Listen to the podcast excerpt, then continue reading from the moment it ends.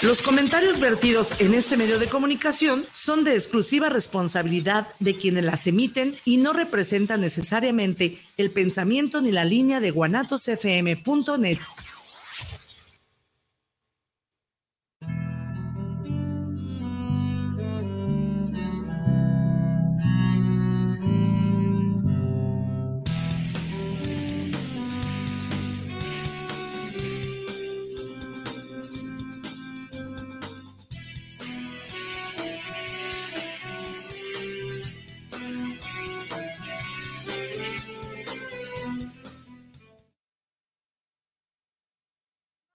buenas noches, ya estamos súper listos y listas para hacer la reflexión del día viernes, que ya sé que es tarde y ya sé que es difícil para todas y todos estar por acá escuchándonos, pero les agradecemos un montón que estén siguiéndonos por Guanatos FM o vía Facebook, en el Facebook, Facebook Live. Denme chance, acabo de tener clase y esto es muy difícil. Este, es muy difícil pensar después. Eh, por el Facebook estamos como cuestionando nos para que eh, nos sigan. Igual la transmisión en Facebook también recogemos todos sus comentarios por el WhatsApp de la radiodifusora. Les agradecemos mucho que nos sigan y este que puedan encontrar todos los programas ya grabados también por YouTube, también por Spotify y así si no tienen nada que hacer un día, si están muy aburridos o tienen insomnio, pues pueden seguir los programas y ya es, es garantía. ¿eh? A mí me ha pasado que yo escucho programas y escuchar mi propia voz es horrible. Entonces, por eso espero que este, estén acompañándonos estas dos horas para reflexionar sobre cosas bastante, bastante importantes e interesantes y ojalá Ojalá nos dé chance de movernos la ratita un poco y aparte eh, movernos a la reflexión, que eso es lo que invitamos el, este programa. Les agradecemos también a, lo, a los y la invitada los, no, no traes tus personalidades múltiples, ¿verdad? Bueno, él y la invitada. Hoy vamos a hablar de derechos de los animales y este, está la gran, gran interrogante, ¿qué pasa con si son sujetos de derechos o no, si son objetos de protección o sujetos de protección? Porque, este, recuerdo en algunas reflexiones, este, sobre eh, los derechos humanos, pues también eh, esa parte de los niños y las niñas estaban en cuestión si eran sujetos de derechos, si eran objetos de protección, si gozaban de derechos o no, si este, podíamos, este, podíamos tener otros, otros tipos de protecciones para los niños y las niñas, y creo que por allí va la discusión con los animales y, este, y el medio ambiente en general que es bastante problemático, pero para eso tenemos a nuestros amigos de Animales, Animales y Praxis, a Nelly Lucano y César Camacho. ¿Cómo están? Muchas gracias, muchas gracias por aceptar la invitación. Muchas gracias por el espacio y bueno, vamos a hablar de un tema muy interesante, sin duda, y además muy serio, ¿no? Muy ad hoc para ahora. Sí, y, y para los tiempos, creo que se presta, se presta muchísimo para que podamos reflexionar sobre eh, la vida animal y el medio ambiente. Parece ser que estamos tendiendo de un hilo todo el tiempo cuando hablamos de medio ambiente y del consumo también, que creo que es el problema también. Y otro de las problemáticas que a ver si nos da chance de, de abordar también es la industria, ¿no? La gran industria alimenticia, que es un problema también para entender qué es lo que le estamos haciendo al planeta. Primero quisiera que nos platicaran un poco de su proyecto, porque es un proyecto Animales y Praxis, para irnos este, e, entrando en tema y este, aquí la, palabra es libre, pero también queda grabado. Entonces, todo lo que digan, todo lo que digan ya va a ser su responsabilidad a partir de este momento. No se quedan, no se asusten. Todo, todo sale bien, todo sale bien, pero practiquen un poquito de su proyecto, qué hacen, este, por qué, de dónde, qué estaban haciendo ese día, en qué borrachera se les ocurrió, no, no es cierto, en qué lugar se les ocurrió, platíquenos un poquito de qué pasó. Pues mira, eh, Animalis Praxis es un proyecto universitario que surge a partir de que nos damos cuenta que el tema es un tema bastante filosófico y por supuesto ha sido pues ninguneado de alguna forma eh, por diferentes académicos en diferentes áreas, ¿no? Entonces, lo que planteábamos nosotros es que había que darle esa formalidad y había que darle esa seriedad a la temática, que no se presentara una temática como si fuese de personas que no tienen nada que hacer, ¿no? O de que, ay, los gatitos y perritos y nada más, ¿no? Sí, porque son tan bonitos y son mascotas. por supuesto, por supuesto, ¿no? Darle esa seriedad, entonces nos damos a la tarea de investigar que efectivamente desde tiempos muy antiguos eh, diferentes pensadores pues estaban reflexionando sobre la temática, le daban esa seriedad, había debates entre filósofos y pues ahora nos sorprendía que se ninguneara este, este tema, ¿no? Que fuese así como que pues nada serio para muchas personas, incluso integrantes de la misma filosofía, ¿no? De esta Ay, sí. si les contáramos esas historias. De esta manera dijimos, ¿qué vamos a hacer aquí en la Universidad de Guadalajara? Bueno, pues vamos a hacer un proyecto donde todas esas personas que ya tienen un reconocimiento hacia estos animales, ¿sí? Vegetarianos, veganos principalmente, y que tengan el ánimo de hacer algo por los animales, pues vamos a, meterlo en la academia. Vamos a escribir textos filosóficos, vamos a escribir textos de otras áreas, ¿no? Vamos a, llevar a cabo práctica, no nada más la teoría, porque luego estamos bien acostumbrados en el área filosófica de que todo es teoría, ¿no? ¿Verdad? Y no, también la práctica, eso es muy importante. Los mismos este, autores filósofos antiguos, pues planteaban que la ética era práctica, ¿no? Y entonces llevamos a cabo diferentes actividades que César bien nos puede decir que hacemos más o menos lunes, martes, miércoles, jueves. Y toda la vida. Sí, y toda la vida. Pues bien, pues muchas gracias Paulina, antes que nada, por la invitación y un saludo a, todo tu auditorio. Y pues, y pues, bien, para abonar a la idea de Nelly, en efecto, Animales y Praxis es un grupo que nace en el núcleo de la comunidad universitaria, pues, o sea, pretendemos y pretendíamos que fuera una suerte como de confederación de, licenciaturas y otros quehaceres, pues, pero como se fundó en la licenciatura en filosofía, pues, que tiene sede en el, en el Cux. Eh, en el bonito Cux. En el, precioso Cux. En el bonito. Este, la mayoría de la gente, pues, que nos integra, es, son estudiantes de filosofía, pues por eso se presta que en la página la mayor parte del contenido pues que intentamos difundir es, eh, y divulgar es de filosofía, pues.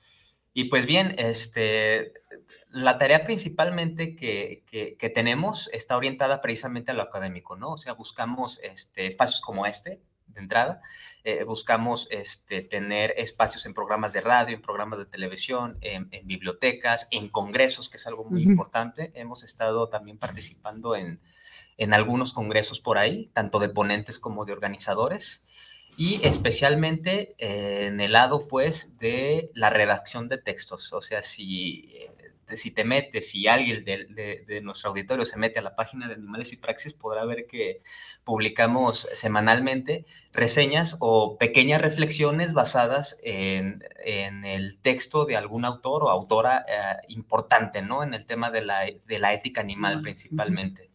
Eh, también algo que considero importante señalar es que publicamos recetas también, ¿no? Porque sabemos que este tema es algo que está como en contacto con la vida cotidiana, ¿no? Y si queremos sacar la filosofía de las aulas para llevarla a aquellos campos de, exterminio, pues en que se han convertido las, las, granjas de cría intensiva, pues creo que también tenemos que llevarla a, nuestros hogares y pues desde ahí empezar a, poner en práctica pues eh, lo que sugiere pues estos, la mayoría de estos planteamientos, ¿no? De ética animal, que son, que se pueden resumir en respetar a los animales. Eh, primero, bueno, varias cosas, ya este, entender eh, la, los, la ética siempre está, digo, a, a todo mundo nos la enseñaron, atravesada por eh, eh, la reflexión que podemos hacer los seres humanos solamente, ¿no? Eh, ahora que dices el término ética animal, me parece bastante potente para poderlo, para poder posicionar a, los animales como habitantes y, feliz cumpleaños. Este, poder entender a los animales como este, como este, como este, como este fuente es que ustedes no saben, pero es mi cumpleaños. Muchas gracias. Estaba haciendo la reflexión ética.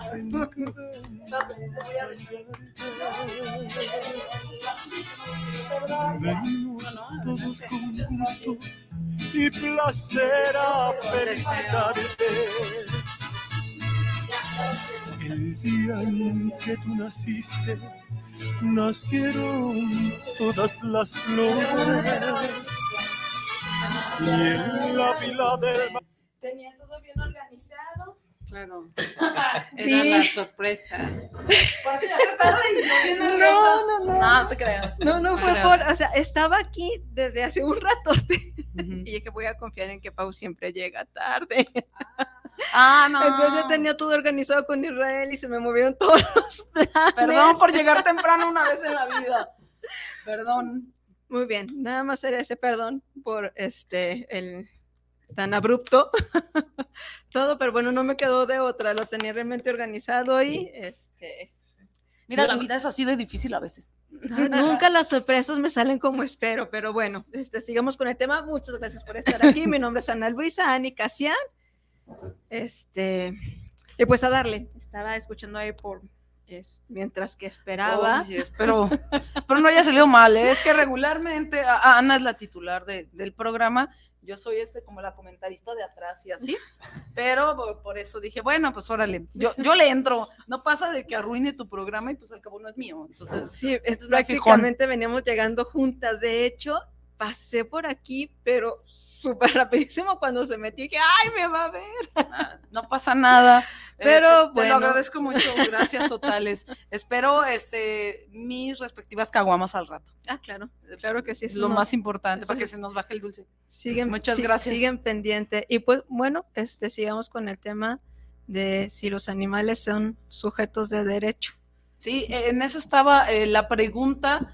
Era, este, ¿cómo, cómo, sí, ¿cómo entendemos la, la ética animal si la reflexión ética siempre ha sido a partir de los seres humanos? O si nosotros entonces tendríamos esa responsabilidad hacia los otros seres, y hablo animales, siempre pensamos como en los animales domésticos, como decía Nelly, o este, en los animales de la industria alimenticia, por ejemplo, pero en las otras vidas. ¿Cómo, cómo lo podemos atravesar? eh, ¿Cómo entramos los seres humanos a la reflexión de la ética animal? Obviamente reflexionando, pero para entender este contraste entre ah, la reflexión que solamente es humana y este, cómo metemos a los animalitos ahí entonces. Bien, bueno, cuando hablamos de ética animal es algo bien interesante porque estamos planteando que entonces estamos abriendo el círculo más allá de lo humano. Nosotros los humanos somos animales, ¿sí? Y entonces estamos diciendo que ya no nada más es lo humano, sino animales humanos y no humanos. La reflexión filosófica entonces en torno a los deberes que tenemos hacia los animales humanos y no humanos se incrementa, ¿sí? Y ahí incluimos a animales no humanos. Ahora tú te preguntas, pero los animales no humanos no hacen reflexión, este, y no van a leernos y no van a saber que les estamos ayudando, todo eso. Bueno, eso no, no necesariamente se requiere en una reflexión ética, porque sabemos que también hay reflexiones éticas referente al maltrato de los niños, de Sí. los altos deficientes mentales, de las personas que se encuentran en, no sé, en estado vegetativo, etcétera, y no necesariamente están razonando y están leyendo lo que, lo que hace alguien a favor de ellos, ¿no? Eh, a nivel teórico. Entonces diríamos con los animales sucede algo similar, ¿sí? Ahora bien, eh, como tú bien lo dices, ¿quiénes tienen la responsabilidad? Pues los sujetos que suponemos somos racionales, que suponemos que efectivamente podemos analizar, revisar, revisar los mejores argumentos, este, las otras alternativas que existen y bueno, decidir, decidir, ¿verdad? Hasta dónde queremos efectivamente abrir nuestro círculo moral o hasta reducimos, ¿no? Nada más mi familia, nada más mis congéneres, nada más mis habitantes. Quien me caiga bien. más- sí, exacto. Y entonces la ética animal, diríamos, amplía todo ese círculo, ¿no? Diríamos que es uno de los de los momentos claves para decir, bueno, pues ya estaríamos incluyendo a todos aquellos seres que son capaces de sufrir, disfrutar, tener experiencias agradables y desagradables, ¿no? No sé si quieras aportar algo más, César. Mm, Sí, pues fu- fundamentalmente es, es eso, ¿no? O sea, la ética animal es una disciplina filosófica que intenta justificar ciertos deberes, pues, o ciertas intuiciones de que tenemos Sí. deberes hacia, hacia los animales, pues, independientemente de que puedan retribuírnoslo o no, pues. Y, y, bueno, esto tiene sentido porque en nuestra vida cotidiana estamos continuamente reconociendo deberes hacia, hacia eh, seres o entidades incluso que no nos pueden retribuir esos deberes, ¿no? Está eh, recientemente también el tema de la ética ambiental, por ejemplo, ¿no? Que reconoce deberes hacia el medio ambiente y eso no quiere decir que el medio ambiente pueda retribuirles esos deberes. Están los deberes hacia las generaciones venideras también, ¿no? ¿Qué, planeta habitable o, inhabitable les vamos a dejar, ¿no? E incluso en ciertos este, casos muy concretos tenemos deberes, por ejemplo, hacia los, lo que se considera un patrimonio de la humanidad, ¿no? O sea, por ejemplo, el caso podemos pensar en un edificio muy valioso, pues ese edificio eh, goza de cierta protección legal y por supuesto que en absoluto nos lo puede retribuir, ¿no? Y bueno, eh, yo creo que estos son unos ejemplos pues muy claros en los que fácilmente podemos eh, este, reconocer deberes hacia entidades que no nos los pueden retribuir pues. Precisamente como bien señaló, señaló hace rato Nelly, en calidad de agentes morales que somos, ¿no? Que somos capaces de, de actuar de acuerdo con normas. Y algo que quisiera apuntar también es que en efecto, nosotros hemos logrado un grado de reflexión eh, que igual no tiene relevancia a la hora de considerar el argumento de si debemos o no tomar en consideración moral a los animales, pues, pero nosotros hemos desarrollado a lo largo de nuestra evolución cultural y, por supuesto biológica eh, capacidades de elaborar sistemas éticos, ¿no? Sin embargo, eso no quiere decir que los animales este, no sean eh, seres que no sigan de acuerdo, no, sigan ciertas reglas en sus propias comunidades, ¿no? O sea, recientemente la etología nos ha mostrado que los, en, el caso, por ejemplo, las sociedades de grandes simios, eh, de grandes simios no humanos, por supuesto, eh, también hay este, también hay jerarquías, también hay estructuras políticas, ¿no? Que parecen, que parecen cumplir. Sí, este, además, estaba pensando ahora con, lo que dicen, eh, cómo hacemos normalmente el espejo entre los comportamientos humanos y los comportamientos animales, que eso creo que es una de, de las grandes críticas que les hacen a los movimientos animalistas, y perdón si me equivoco con el, con el término o no, porque digo, es, es el término coloquial y como lo, lo, podremos entender, o hacia las comunidades de, es que que defienden a los, a los animales, esa es una de, de, las grandes, de las grandes críticas, ¿no? Que pareciera ser que le atribuimos esos comportamientos que nos, que nos dice César, eh, comportamientos políticos, comportamientos éticos, pero a partir de nuestro propio espejo de seres humanos, que pensamos que se organizan de cierta manera. Entonces, eso ya contaría como la organización política de, lo, de, lo, de las comunidades de simios que nos comenta César, o de cómo entender un poquito, este, para que se vaya desmitificando, es atribuirle acciones o comportamientos humanos a los animales,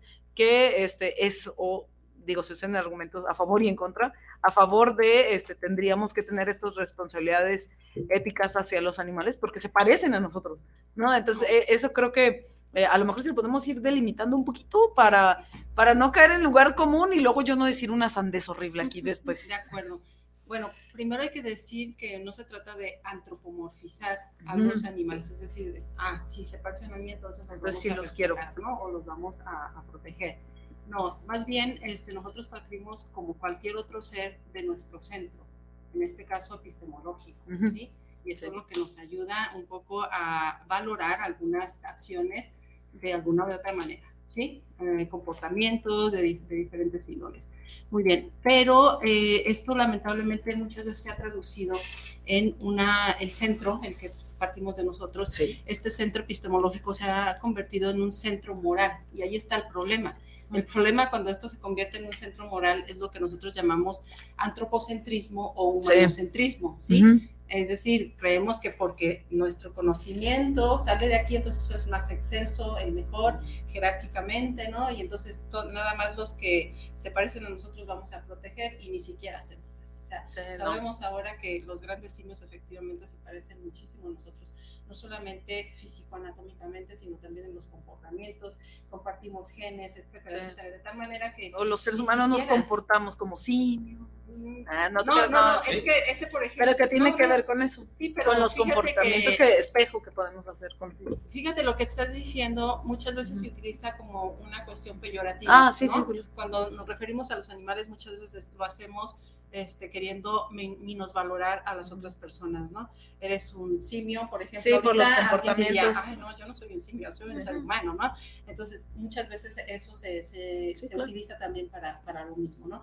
Y entonces habrá que distinguir eso, habrá que distinguir que no se está haciendo una antropomorfización, sino más bien estamos partiendo, porque así parten todos los animales, es como la cigüeña, es cigüeñocéntrica, Sí. parte de su centro y de ahí Sí. se desarrolla, ¿no? El perro, perronocéntrico y desde ahí sale, ¿no? Igual nosotros, pero eso no se debe traducir en una cuestión moral. ¿sí? Sino que nos tiene que quedar claro que es una cuestión epistemológica. Hay cosas que en las que nos parecemos, sí, hay otras en las que no, pero eso no quiere decir que eso va a ser el límite para respetar a unos y no respetar a otros, porque entonces estaríamos pensando nuevamente que nosotros somos los que podemos conocer todo lo mejor y no es así, no conocemos a los animales en su totalidad, conocemos parte de ellos. ¿no?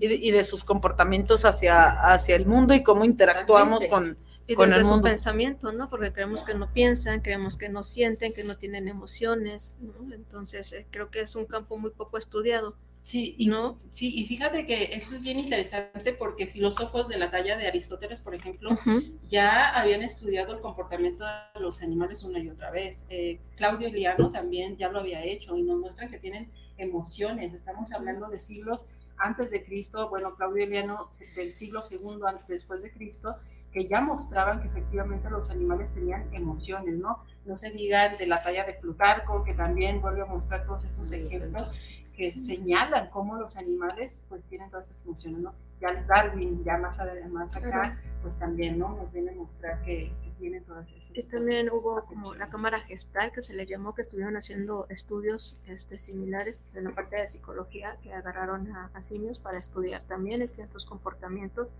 y esta parte del espejo, ¿no? Pero también hace falta como validar eso, ¿no? Darle validez a los animales, que no se les dé, ¿no? Porque Sí, sí. estamos como en, eh, somos como las personas que tienen el poder sobre ellos y que creemos que podemos, pues, eh, maltratarlos, humanizarlos, ¿no? Con estos términos nuevos que salieron con el gatijo, perrijo, ¿no? Que este, los humanizas y no les dejas que tengan una vida plena como animal. Lo, sería- lo, lo más cercano, ¿no? Porque Ajá. también son responsabilidad nuestra ya que los sacamos de sus hábitats, Claro. por decirlo de alguna forma, y ya no pueden sobrevivir muchos de ellos de manera autónoma, ¿no? Entonces dependen de nosotros y yo creo que pues, sí habría que pensar un montón de cosas de este tipo. Pero sin duda nosotros este, como Animales y Praxis siempre hemos tenido claro que hay un sector más amplio que está sufriendo, que está siendo invisibilizado totalmente, como son los animales que utilizamos para el consumo humano, ¿no? Sí. Entonces, creo que esos son animales que deberíamos de estar no, cuestionándonos, ¿no? Ujú. Principalmente porque de ahí entonces puede venir el aprecio por otros, ¿no? Hay filósofos también que señalan una y otra vez, ¿no? Que entre más amplio sea tu círculo, pues obviamente eh, hay, existen menos posibilidades de agredir a otros, ¿no? Pero si tu círculo es muy pequeño, pues obviamente tienes la posibilidad de agredir a muchísimos más. ¿no? Sí, y la línea, este, esta, esta línea entre, entre decir que se parecen más a nosotros y tenemos la protección o ampliar los derechos a, a los otros y a las otras, está un pasito del otro argumento de entonces vamos seleccionando los mejores humanos. ¿no? Está sustentado eh, eh, en, en ello, creo, porque hacemos esta diferenciación, entonces va- vamos a, a- a entender qué es lo que hacemos valioso de, de- unos sujetos y de otros, entonces unos pueden valer y otros no. Creo que estamos como a un pasito y el ampliar los derechos también estamos a, un pasito de este, entender eh, sí, este, como decía César, lo, lo- lo- valioso de hasta de un edificio lo podemos entender y que tienen protección jurídica, pero hacia lo- los seres vivos y el medio el medio ambiente en general, que este que en el que habitamos, estamos como un pasito de ampliarlo a otras cosas bien extrañas como el- la- los derechos a la identidad de- digital, por ejemplo. Y eso que, que son cosas y creo que, que a la vida, de- a, a lo- a los seres vivos y los animales no humanos no se les da tanta importancia como a las cosas. Entonces eso me, me puede volar la cabeza que puede ir este, en los dos sentidos, o ampliamos o seleccionamos. Y la historia de las bonitos, bonita historia humana nos ha enseñado que siempre seleccionamos. Sí. Entonces, eso, eso no sé cómo, este, cómo llevarlo hasta allá.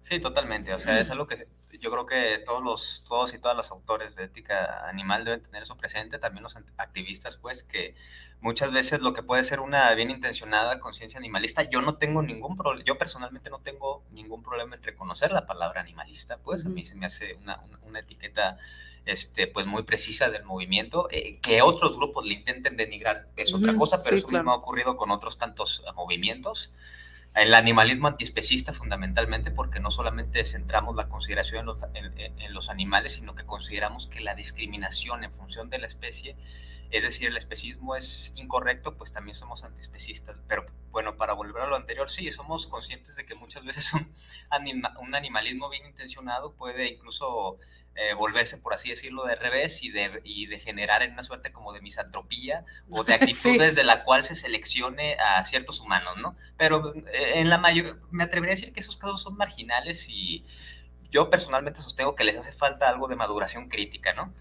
Pero bueno, este, algo muy importante que estábamos señalando hace ratos acerca del antropomorfismo es que muchos autores eh, lo ven como este, la cara de una misma moneda en la que la otra cara es algo que Franz de Waal llama antroponegación, que muchos también han dado en llamar chauvinismo humano, pues.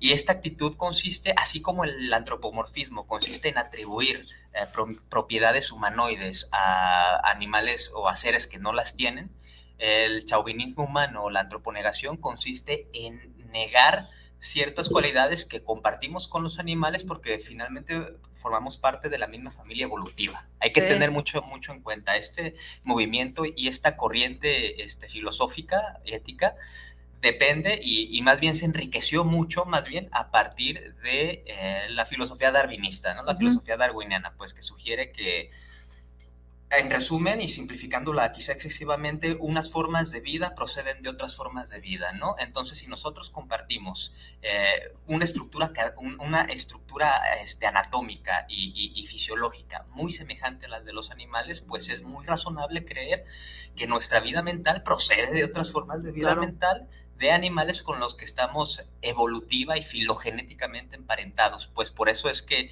a la hora de decir, por ejemplo, que los animales eh, tienen miedo como nosotros, es una idea que tiene total sentido, porque sabemos que el miedo es una de las emociones primitivas, evolutivamente hablando. O sea, se observa en, reptiles, se observa en animales que a diferencia de los grandes simios o de los mamíferos o incluso de los vertebrados, se ve en, en muchas eh, especies animales que tienen un sistema nervioso central, ¿no? Y pues también ahí está esa cuestión, que el chauvinismo humano es una actitud desde la cual eh, pretendemos quitarle a los animales algunas cualidades que consideramos privativamente humanas, ¿no? Al igual que eh, a, lo largo de la historia, este, una actitud colonialista consistió en decir que eh, los demás pueblos no tenían ciertas formas de organización que sí tenían, por ejemplo, los europeos, ¿no? Sí.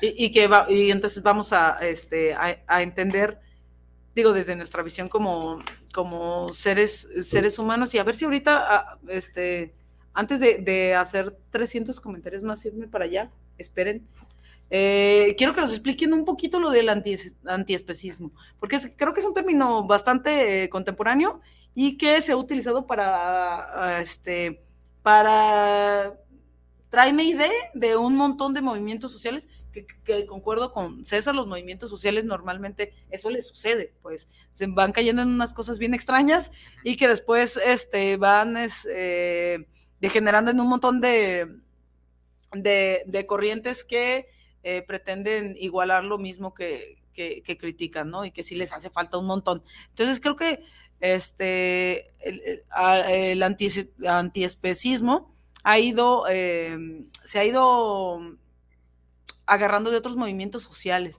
¿no? Yo, yo, yo lo he visto mucho con, mira, no quería hablar de eso, pero ya ni modo.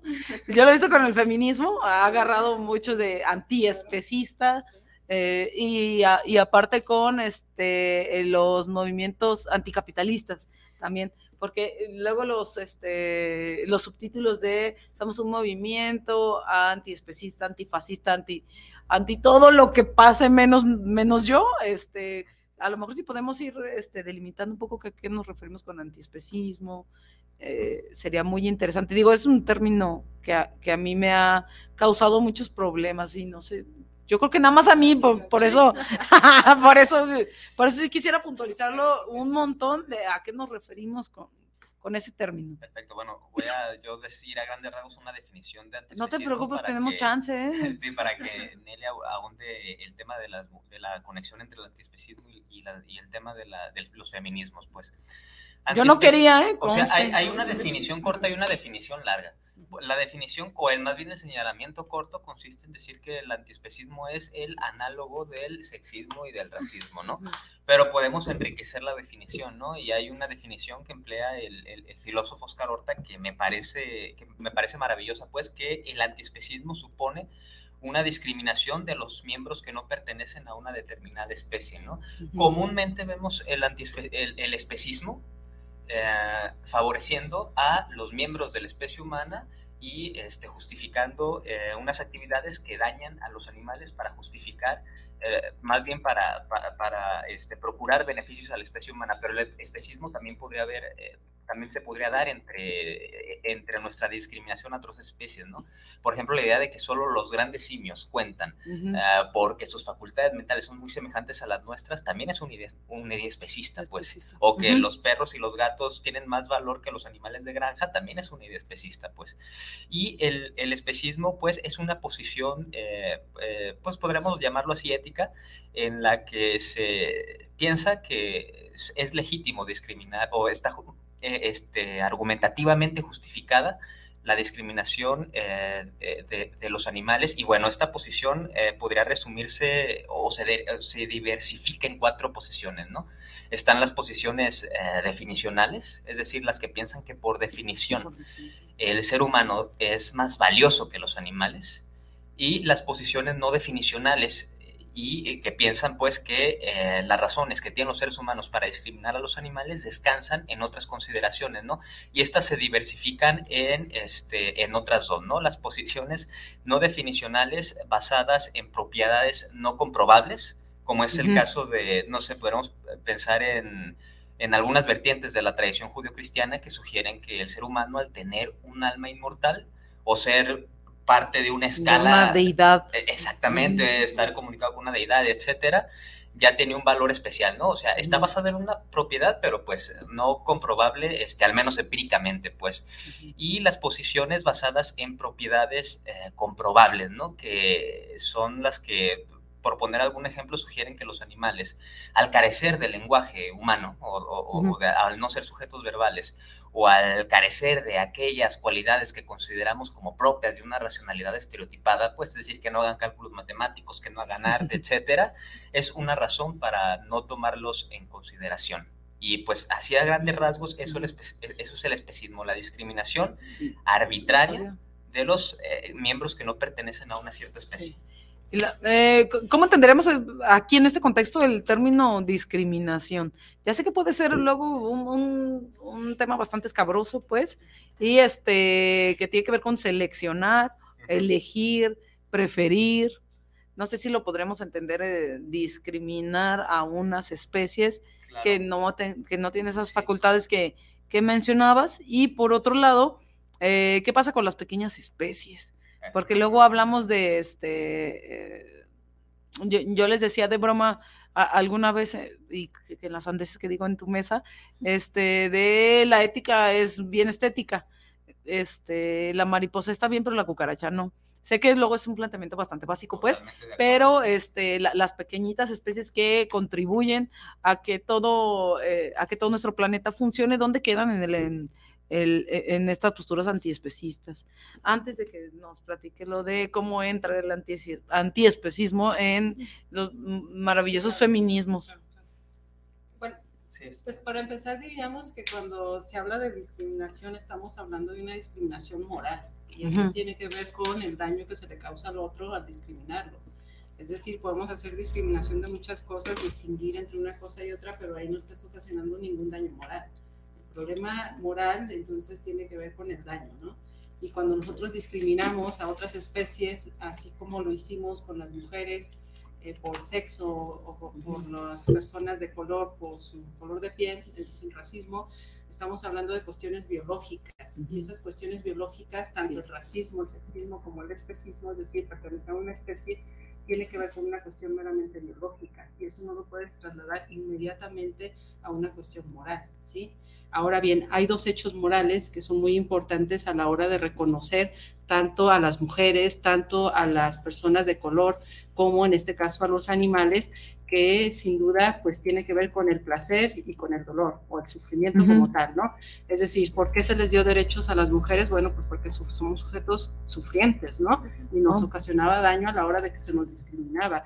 ¿Por qué a las personas de color igualmente o a las etnias, ¿no? Diferente, igual a los animales. Entonces, si nosotros lo analizamos desde una perspectiva meramente lógica, pues el, argumento se sigue, ¿no? Y entonces si decimos está mal discriminar a las mujeres, a, los, este, a las personas de color, porque este, les causamos daño, bueno, pues en el caso de los animales sucede la misma cosa, ¿no? De manera lógica. También hacemos una discriminación y también les ocasionamos daño. Pero podemos decir, oh, pero es necesario, ¿no? Causarles daño a lo mejor. Bueno, diríamos que en las sociedades industrializadas, y ahí se vincula con el tema de las de los antiespecismos anticapitalistas, ¿sí? En nuestras sociedades industrializadas tenemos otro tipo de formas para dejar de dañar estos animales, es decir, en la alimentación, en la vestimenta, en el entretenimiento, ¿sí? Eh, incluso para, para, conocerlos, no necesitamos meterlos a laboratorios y, analizar y hacer todo ese tipo de cosas, ¿no? De tal manera que entonces diríamos que la discriminación cuando se vincula con el tema de los animales es también, además de arbitraria, es innecesaria, ¿no? Sí, totalmente innecesaria. A lo mejor en un lugar donde cazadores recolectores necesitan, ok, bueno, ahí... Persigue ese mamut. pero en estas sociedades industrializadas no. Por lo tanto, es incorrecto el uso y abuso de los animales. Es una discriminación totalmente abusiva, terrorífica, barbárica hacia sus seres, totalmente. Y bueno, para vincularlo un poco ya con el tema de las mujeres y de los este del anti, anticapitalismo, diríamos que en el caso de las mujeres sucedió algo muy, muy este eh, digno de contar que las mujeres sufragistas de Inglaterra este, eran las primeras eran vegetarianas, estaban en contra de la vivisección y pues además decían, bueno, esta práctica de sometimiento, exploración, pues los hombres la llevan hacia nosotros, como nosotros la vamos a llevar hacia, otros seres, ¿no? Entonces, esa idea de la, estar en contra de la exploración, estar en contra de la jerarquía, de la apropiación de cuerpos que se hacía hacia nosotras, pues tampoco la íbamos a llevar a cabo con otras especies, ¿no? Y entonces ahí se junta el tema del feminismo con el antiespecismo, ¿no? Este, no sé, estoy pensando en, en el caso del, del anticapitalismo, pues ahora decimos, bueno, una de las grandes empresas o industrias que causan mucho daño al medio ambiente, sin duda, es la industria cárnica. Entonces, ser anticapitalista, como dice un artículo de Jorge Riechman, ser anticapitalista y no ser vegetariano es una contradicción, ¿no? Hay que ser vegetarianos y estamos en contra del capitalismo, ¿no? Sí, algunos de, los de los argumentos de anticapitalistas también que, que, ahora, que ahora recuerdo y que van este, ligados a, a, este, a la protección de, los animales es, es, la gran, gran industria, por una parte la gran industria alimenticia y por otra la gran, este, eh, eh, este movimiento de la ciencia y el progreso, ¿no? Que hemos echado mano de, de toda nuestra, nuestra manota humana para entender que es algo necesario, este, algo necesario que el progreso y la ciencia con las investigaciones con animales es sumamente importante que investiguemos en animales. Que este, no sé si también podríamos hacer un poquito el match de qué pasa con las investigaciones animales en la industria farmacéutica se usan, en, la cosmética. En la cosmética. Y digo, si, si comparamos, este, es muy importante tener eh, cosméticos, pues a lo mejor no, pero digo, si me lo preguntaban a mí, pero si se lo pregunto a ustedes podría ser muy importante. Si lo pregunto a los actrices, actores, pues sí puede ser algo muy importante y esencial para su vida. Si lo trasladamos, perdón, si lo trasladamos a eh, la industria alimenticia, y es donde eh, se, se, pone más interesante, o la industria farmacéutica, que es muy, muy importante hacer este, eh, estas investigaciones con los animales y que pues ya se hace de maneras menos crueles, dicen, ¿verdad? Pero, pues ya nada más le ponemos un... Pero también está en la, como la parte de los entretenimientos, ¿no? Todavía ah, tenemos corridas de toros, ¿no? Sí. Este, y también hay otra parte, no, no sé cómo se llama, la industria de lo que te Peletera. vistes, lo que te pones, Ujú. que el calzado, ¿no? Sí. Bueno, aquí hay algo muy importante que señalar. Cuando tú hablas de la palabra progreso, esta palabra, lamentablemente, desde Bacon, señaló que pues era el sometimiento hacia la naturaleza, ¿no? Habría que someterla a la naturaleza y a las criaturas que vivían en ella, ¿no? De esta manera nos quedamos con esa idea de progreso barbárico, donde efectivamente, eh, por ejemplo, Walter Benjamin, cuando señala que habrá que revisar la historia, Historia. contrapela, es decir, ver cuáles son las víctimas que están detrás de esa llamada progreso, ¿sí? Y nosotros lamentablemente vivimos cómodamente a partir del sufrimiento de millones y millones de humanos y no humanos, ¿no? Otra vez, la ética animal entonces hablaría de todas esas víctimas que estuvieron en la historia, por hablar de la historia, que son humanos y no humanos. Entonces, ¿qué tipo de progreso queremos o estamos pensando? Si es un progreso moral, pues ese no lo vemos por ningún lado. Ese ya se, que- nos, ya se nos fue. Ese ya se nos fue. O diríamos, este, pues es uno de los grandes anhelos de la ilustración que nunca se llevaron a cabo, o por lo menos no los vemos tan evidentes, y en el caso de los animales es algo muy, muy característico, ¿no? Los animales lamentablemente viven el horror de ese progreso humano, ¿no? O sea, esa, son las víctimas que han estado ahí y hasta, la- hasta el momento siguen estando. Entonces, habrá que preguntarnos qué tipo de progreso queremos, ¿no? Un progreso meramente industrial, meramente este, destructivo, ¿no? O queremos un progreso moral donde efectivamente ya estén incluidos otras especies y no solamente los humanos, que a veces ni siquiera los humanos, ¿no? Entonces, habrá que pensar, o también el medio ambiente, el lugar donde vivimos, El ¿no? lugar. El lugar donde estamos, o como decía César, las, las futuras generaciones que aún no han nacido, pero que sin duda son, van a ser herederas de todo este desastre De que no- estamos dejando. de nuestro mugrero. Y pareciera ser que esto también, este, digo, eh, haciendo el, eh, el puente entre el, el capitalismo, parece ser que las actitudes individualistas han- nos han, este, nos han atravesado un buen, ¿no? O que no me vaya a pasar o que esté muy lejos. Yo así, cuando, cuando hablamos del medio ambiente, a mí por eso me dementea mucho hablar del medio ambiente. Digo, no, ya nos morimos, ya, mejor ya, de una. O sea, ya, ya no hay, ya no hay posibilidad de recuperar el, el desastre histórico y este, pero se toma como algo de ciencia ficción, algo como que pasa en las películas de zombies o en las películas de este de catástrofes mundiales, de que va a pasar y nos vamos a morir. Digo, creo que para, para aterrizarlo un poco, pues no es una catástrofe de, se van a venir 70 meteoritos y nos van a, o tal vez, no sé, este, de, y nos van a atravesar a todos y nos van a matar, o este, el a- como en la Biblia el agua se convertirá en sangre en un momento y así, eh, porque se ve como catastrófico e inalcanzable, como que nunca nos va a alcanzar. Y si vemos este, los hechos reales, los hechos que, que, que podemos contabilizar y, y ver, decimos, no, sí, o sea, cuando lo ponemos en la racionalidad, ¿en serio? No, es que sí, este, sí es un problema la manera en que ya no podemos revertir todo nuestro desastre, pero no sé si, si, si por este, este pensamiento individualista o este pensamiento, este, eh, eh, también eh, que no es, no es nada consecuente con este con lo que se puede predicar y lo que vemos en la, en la realidad, ¿no? Predicamos este a, a nivel eh, a nivel de comportamiento que eh, seas buena persona, que seas esto, que seas el otro, y la contradicción cultural inmediata es que no estamos haciendo nada de eso y ahí es un problema. Y fíjate que este tema se, se relaciona tanto con el medio ambiente como con los animales, porque por una parte está la negación, la negación ante una crisis medioambiental que nosotros generamos, ¿no? Está la- esa parte, pero también está la aceptación, ya cuando uno dice, pues ya ni modo, ya todo va a pasar, ¿no? Ya, Pues ya. o la parte aceleracionista que dice, pues órale, ¿no? Vámonos con todo, ¿no? Y en el caso de los animales, lamentablemente también sucede algo similar, ¿no? Ya sea que neguemos y digamos, no, no pasa nada, este, los animales no sufren, viven en granjitas bonitas, vivieron bien, pues, ¿qué, qué le, qué le hace que me los coma, no? Negamos el sufrimiento existente de estos animales o aceptamos, ¿no? Y decimos, pues ya ni modo, Es así, que hay. así es lo que hay y así hay que hacerle, ¿no? Y entonces, o los aceleracionistas que también en el caso de los animales existirían y órale, pues ni modo, nos vamos a acabar las tierras y todo con el ganado y todo, ni modo, vamos, ¿no?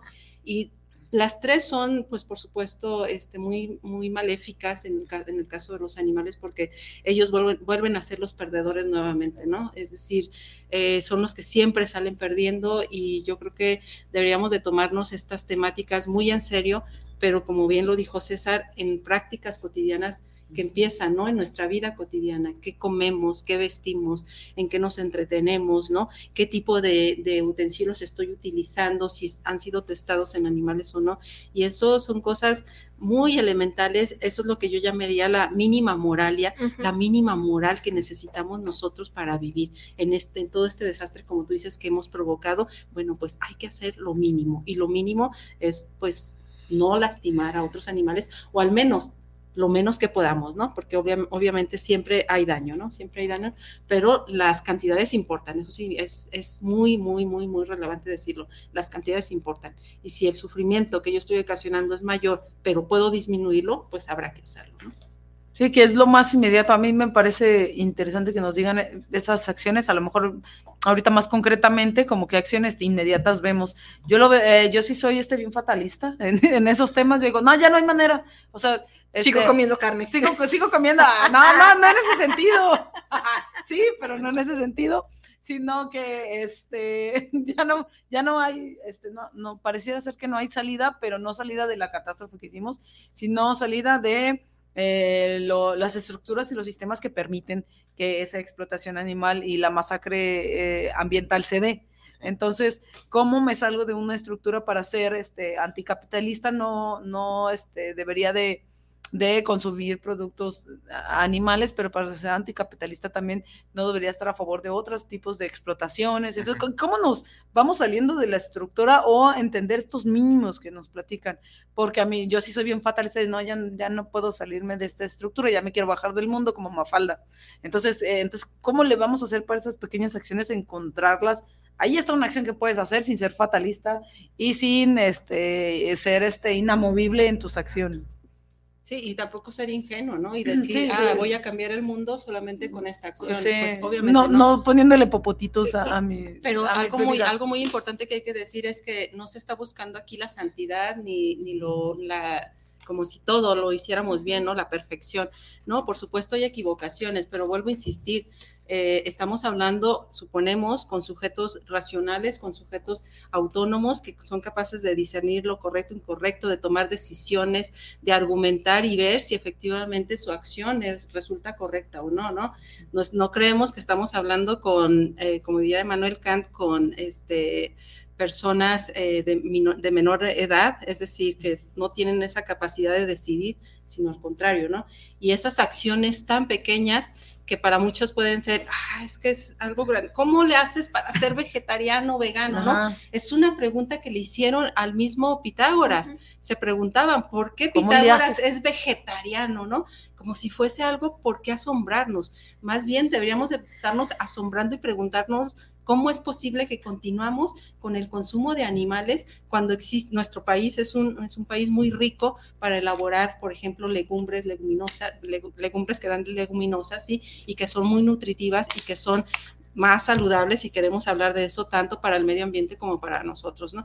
Es decir, eh, en realidad muchas veces no nos podemos justificar y el no salirnos del capitalismo es eso, es encapricharnos y decir, no, Claro. no hay forma. ¿Cómo no? Sí la hay, ¿no? Sí la hay. Y pues claro, es paulatinamente, no, no queremos decir en su totalidad. Yo creo que también es como esa falta de conciencia de lo que te estás comiendo, ese plato de carne, ese pollo, ¿no? Tan bonito y rico que ves en los comerciales, ¿no? En la publicidad, eh, cómo llega a tu mesa, cómo lo preparas, pero no sabes todo lo que tuvo que Implicó. pasar, ajá, desde que le inyectaran hormonas, desde que creció de, creció de una manera a destiempo, que no se respetaron sus tiempos de animal, no sé, ¿no? Este, todo Sí. aquello, porque no nada más es el, sufrimiento tendría que ver con, con la forma en que los matan, ¿no? Porque no, no. no pudieran asociar es- a eso, ¿no? No, no. La manera en que los matan, sino la manera en la que son tratados, que lo que son Ajá. son, son forzados y como la industria, bueno, te miente y te hace pensar que son granjas bonitas, como las Así marcas es. de las De leches. libre pastoreo. ¿no? Que, que sale la, la- la marca, no voy a decirla porque no me patrocinan, este, pero es una vaquita muy feliz. ¿No? Así es, y así así se es. comercia una vaquita muy feliz y se ve atrás así el bosque, ¿no? Donde está la vaquita pastando. Claro. Pero la realidad es otra, ¿no? O sea, para que llegue la leche ahí, que ya ni siquiera es leche, que es fórmula láctea, ¿no?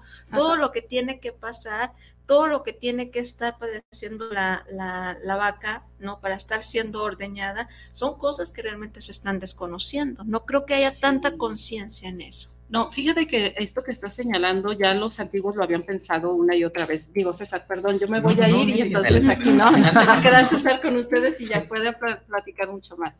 Este, mira, esto ya lo habían planteado filósofos este, en, el, en el siglo I y siglo III uh -huh. y veían cómo nosotros tenemos que engañar tanto a nuestros ojos, a, a nuestro paladar y a nuestro olfato uh -huh. para comer un animal, ¿no? Es decir, le ponemos condimentos para que huela bonito, uh -huh. lo adornamos para que nuestra vista sea, sea, se, vea bien. se, vea bien. efectivamente, y pues por supuesto el olor, ¿no? El olor de los, de, lo, de los condimentos siempre es lo que le, le da esa agradable, ¿no? A, a, un cadáver, porque es un cadáver lo que comemos, ¿no?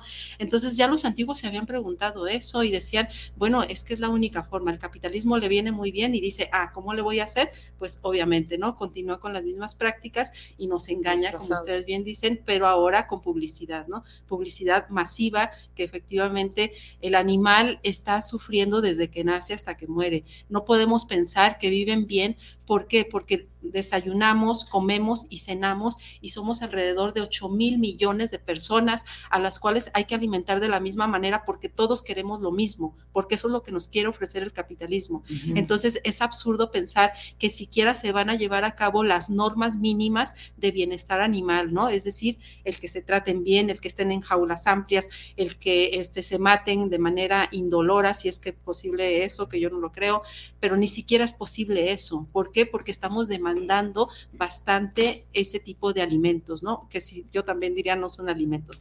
Incluso estos mismos autores de los que estoy hablando, que son Plutarco y Porfirio de Tiro, señalaban que esta, esta forma en la cual nosotros nos engañamos hacia, a la hora de comer a estos animales, no solamente es un engaño a, nuestra, a nuestro ser, pues, sino además es un abuso y es una injusticia hacia esos animales. ¿No? Porque es una injusticia, porque les estamos quitando lo único que tienen que son sus vidas, ¿sí? Eh, en todo caso diríamos, pues es algo bien preciado, o sea, no, no, es cualquier cosa.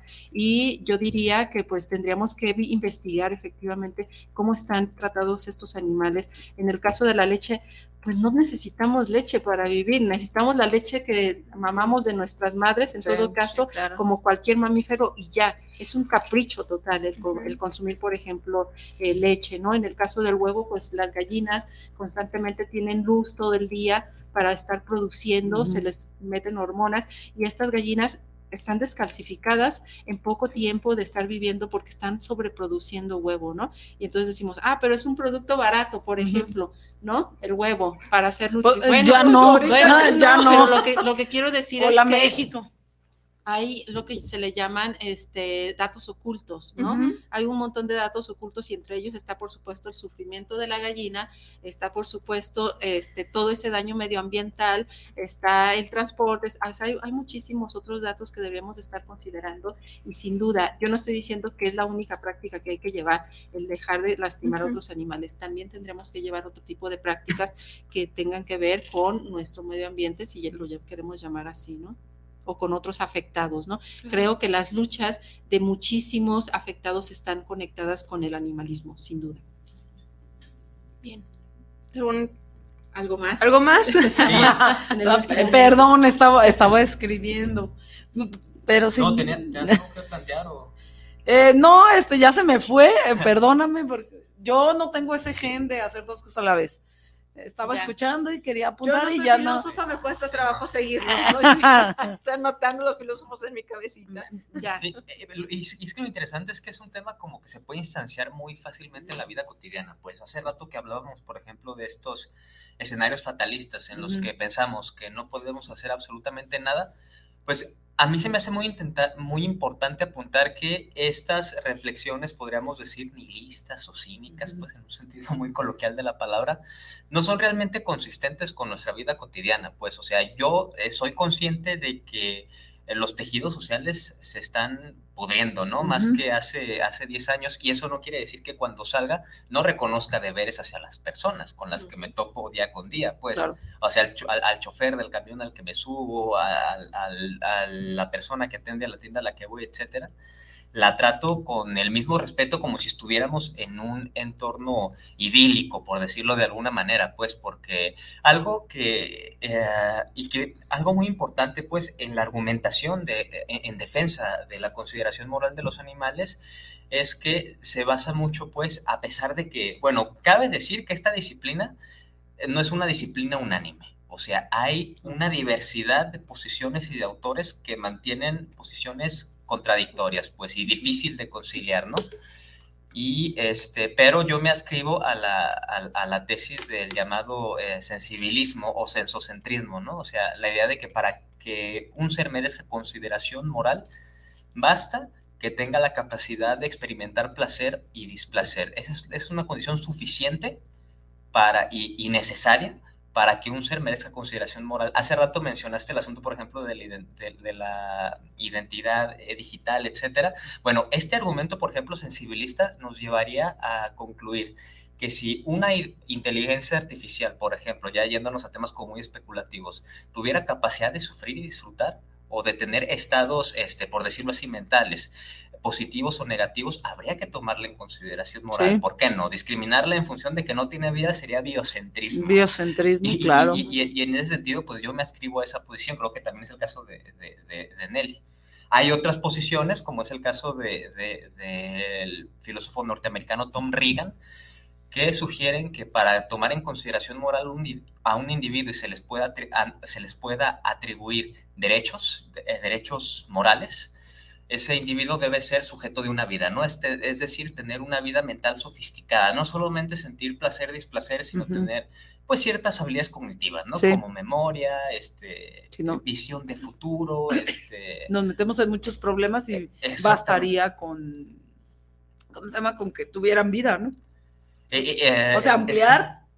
Y porque el concepto de vida es más complejo, hasta me ahogué, mira. Creo que es más complejo que que la mera sensibilidad. Pero aguántame un segundito porque si no, este, siempre se me olvida que a las nueve y media tenemos corte y ya me pasé dos minutos. Ah, ok, pues nos vamos a cortes comerciales y regresamos con más de cuestionándonos.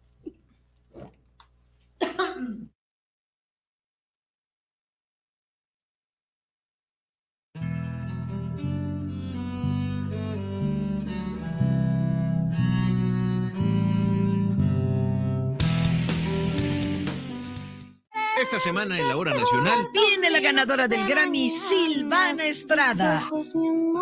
¿Quieren saber cómo formar un nuevo hábito? Pues aquí les contamos algunos tips. La hora nacional viajera visitó Real del Monte y Sempoala en Hidalgo. Además, les platicaremos cómo conseguir trabajo en el Servicio de Protección Federal. Somos sus amigos Fernanda Tapia y Sergio Bonilla y los esperamos en la Hora Nacional. Esta es una producción de RTC de la Secretaría de Gobernación. Gobierno de México.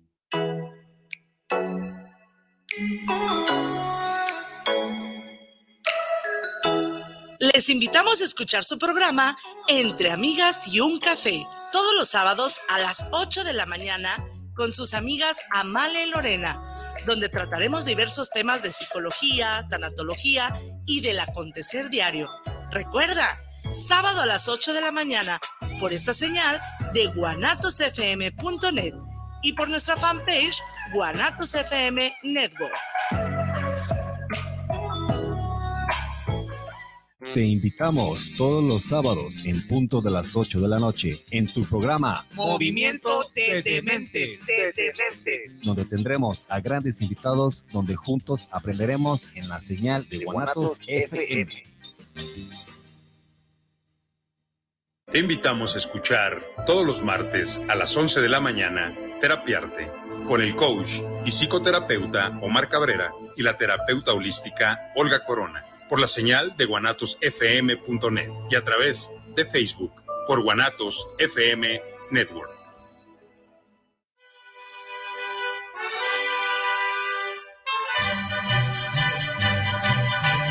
Para un buen despertar con un buen ánimo, venga y disfrute de un sabroso plato de menudo en Menudería Petrita, que desde 1950 está a sus órdenes para aliviar esa resaca cruel. Simplemente un buen menudo y una gran variedad de gorditas y tacos de guisado con tortillas recién hechecitas. No lo dude y véngase al mercado de San Antonio. Lo espera el buen Chavo y familia. Estamos ubicados en calle Rayón entre Lázaro Pérez y Fermín Riestra, local 98. O haz tus pedidos al WhatsApp 3318 65 73 93. Y recuerda, te esperamos en Menudería Petrita. ¿Sabes qué, Marcelino? ¿Qué tienes? Este 9 de febrero recordamos con orgullo a los jóvenes cadetes del heroico colegio militar que escoltaron al presidente Francisco y Madero del castillo de Chapultepec rumbo a Palacio Nacional. Jóvenes que con lealtad, respeto y patriotismo mostraron su compromiso y lealtad a México. Hoy, como siempre, estamos contigo, Ejército y Fuerza Aérea Mexicanos, la gran Fuerza de México. Gobierno de México.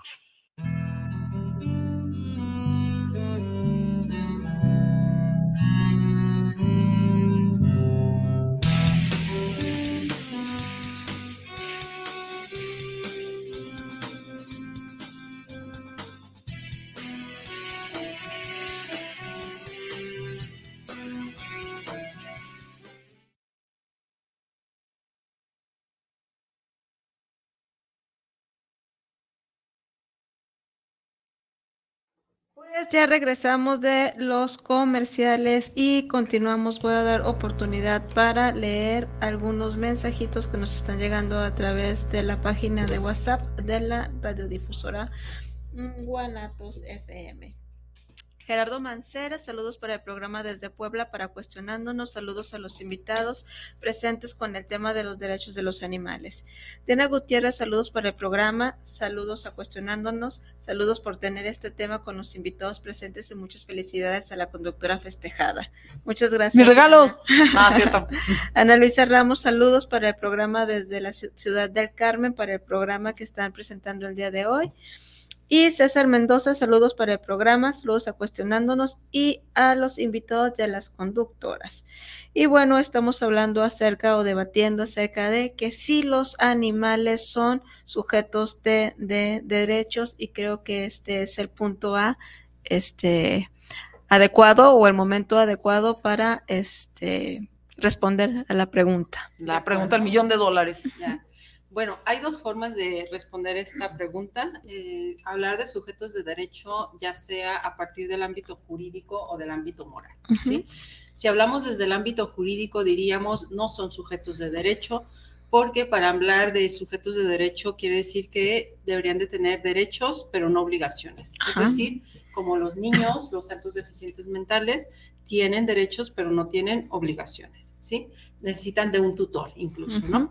Bueno, de esta manera los animales no, no lo son, ¿por qué? Porque están categorizados en nuestro Código Civil como cosas, como res, como este, propiedades, bienes muebles, bienes inmuebles, bienes mostrecos, etcétera, etcétera, ¿sí? Mercancías, incluso Mercancía. ahí entró el, el capitalismo también en el derecho, ¿no?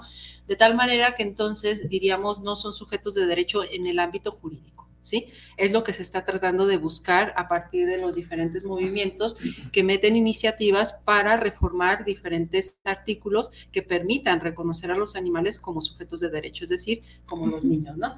Tienen derechos, algunos derechos, no todos los derechos, por supuesto, ¿no? Eh, derechos básicos, derecho a la vida, derecho a la, a la salud, derecho a la alimentación, derechos negativos como no ser violentados, no ser torturados, encerrados, etcétera, etcétera, ¿no?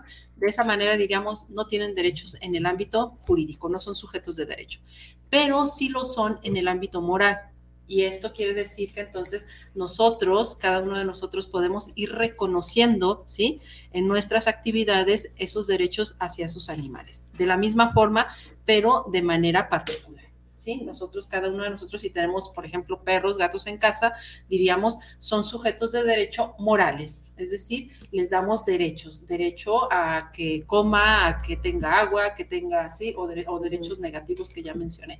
De esta manera, entonces, eh, en el ámbito moral casi siempre va más adelante que el derecho. Es decir, la moral va nutriendo al derecho y le va diciendo, pues hay que reformar algunas Hay que hacerle cosas, por ahí. Exacto. De esta manera, entonces diríamos, ¿es posible alcanzar esta categoría para los animales? Yo creo que sí. alguien podría decir, pero ¿cómo no? Yo he escuchado que sí tienen derecho los animales. No, lo que nosotros tenemos son deberes hacia ellos, ¿sí? Y entonces se crean leyes que nosotros llamamos anticrueldad, ¿sí? Y les voy a poner un ejemplo que pongo mucho para, para que se pueda entender esto. En tiempos más antiguos, eh, los esclavos eran también considerados cosas, ¿sí? Y entonces no eran sujetos de derecho. Y por lo tanto, lo único que se podían crear para ellos no, se, no eran derechos, sino leyes anticrueldad, ¿sí? Y estas leyes anticrueldad permitían, pues, que vivieran bien o de mejor manera con los animales sucede lo mismo en la actualidad.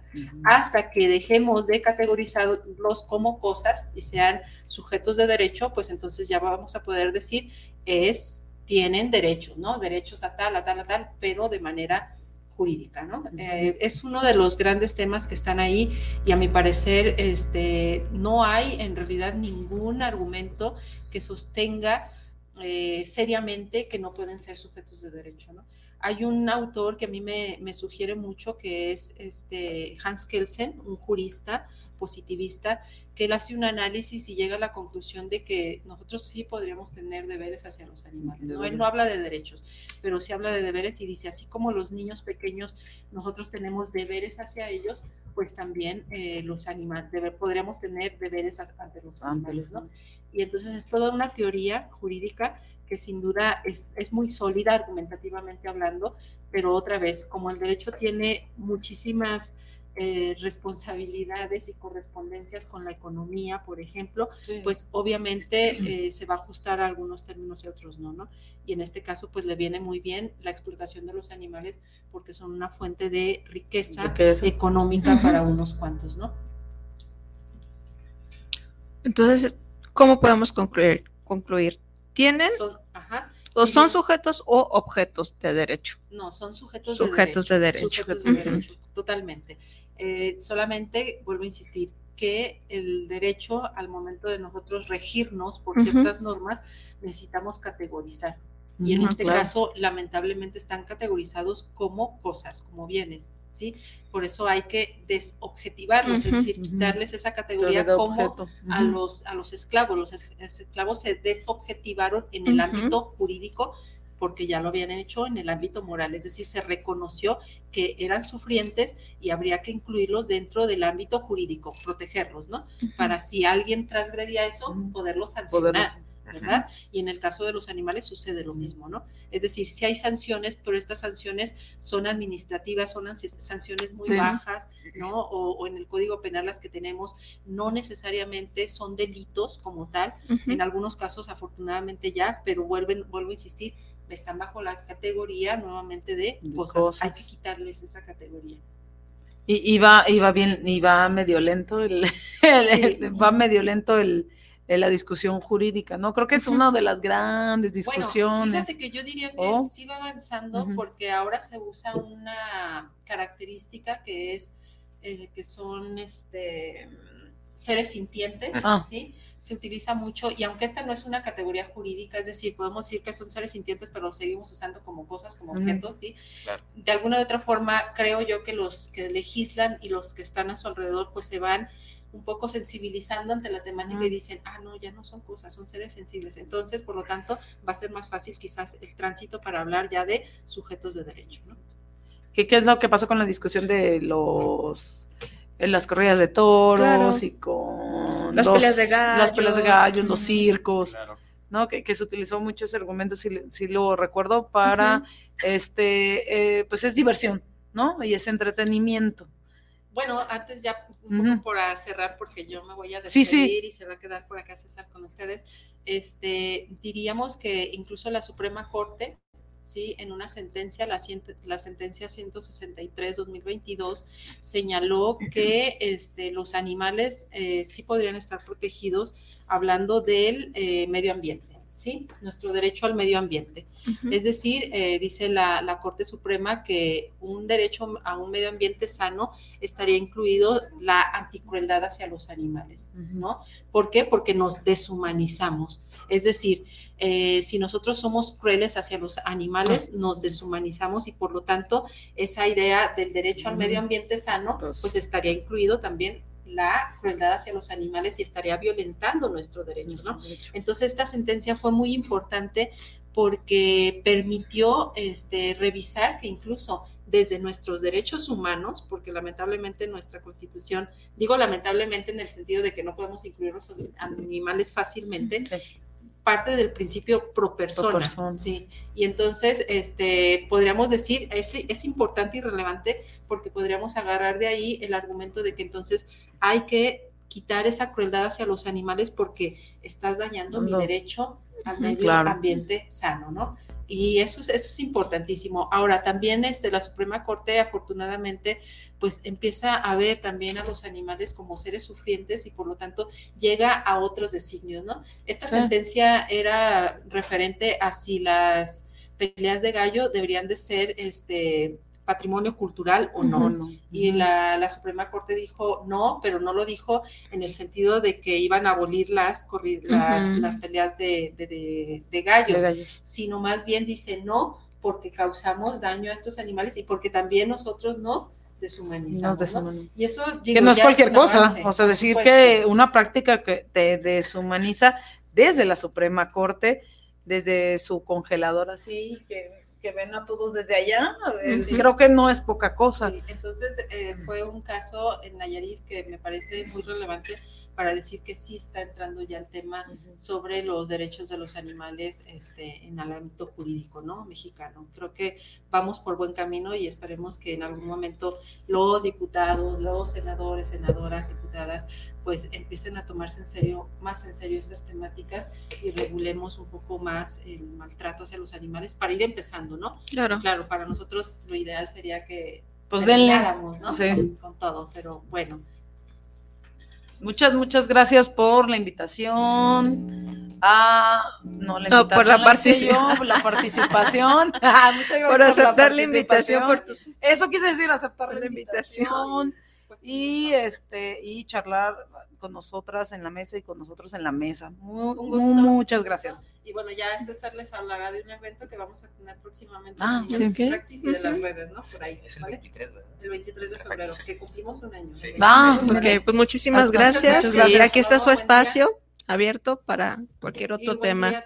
buena noche, mejor dicho, a todos los radioescuchas que estén por ahí. Hasta luego. Muchas gracias. Déjame muevo de silla.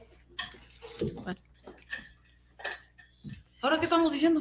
Ahora qué estamos, diciendo? Pues que me llegó aquí un mensaje así ya que lo voy a leer al, al, aire.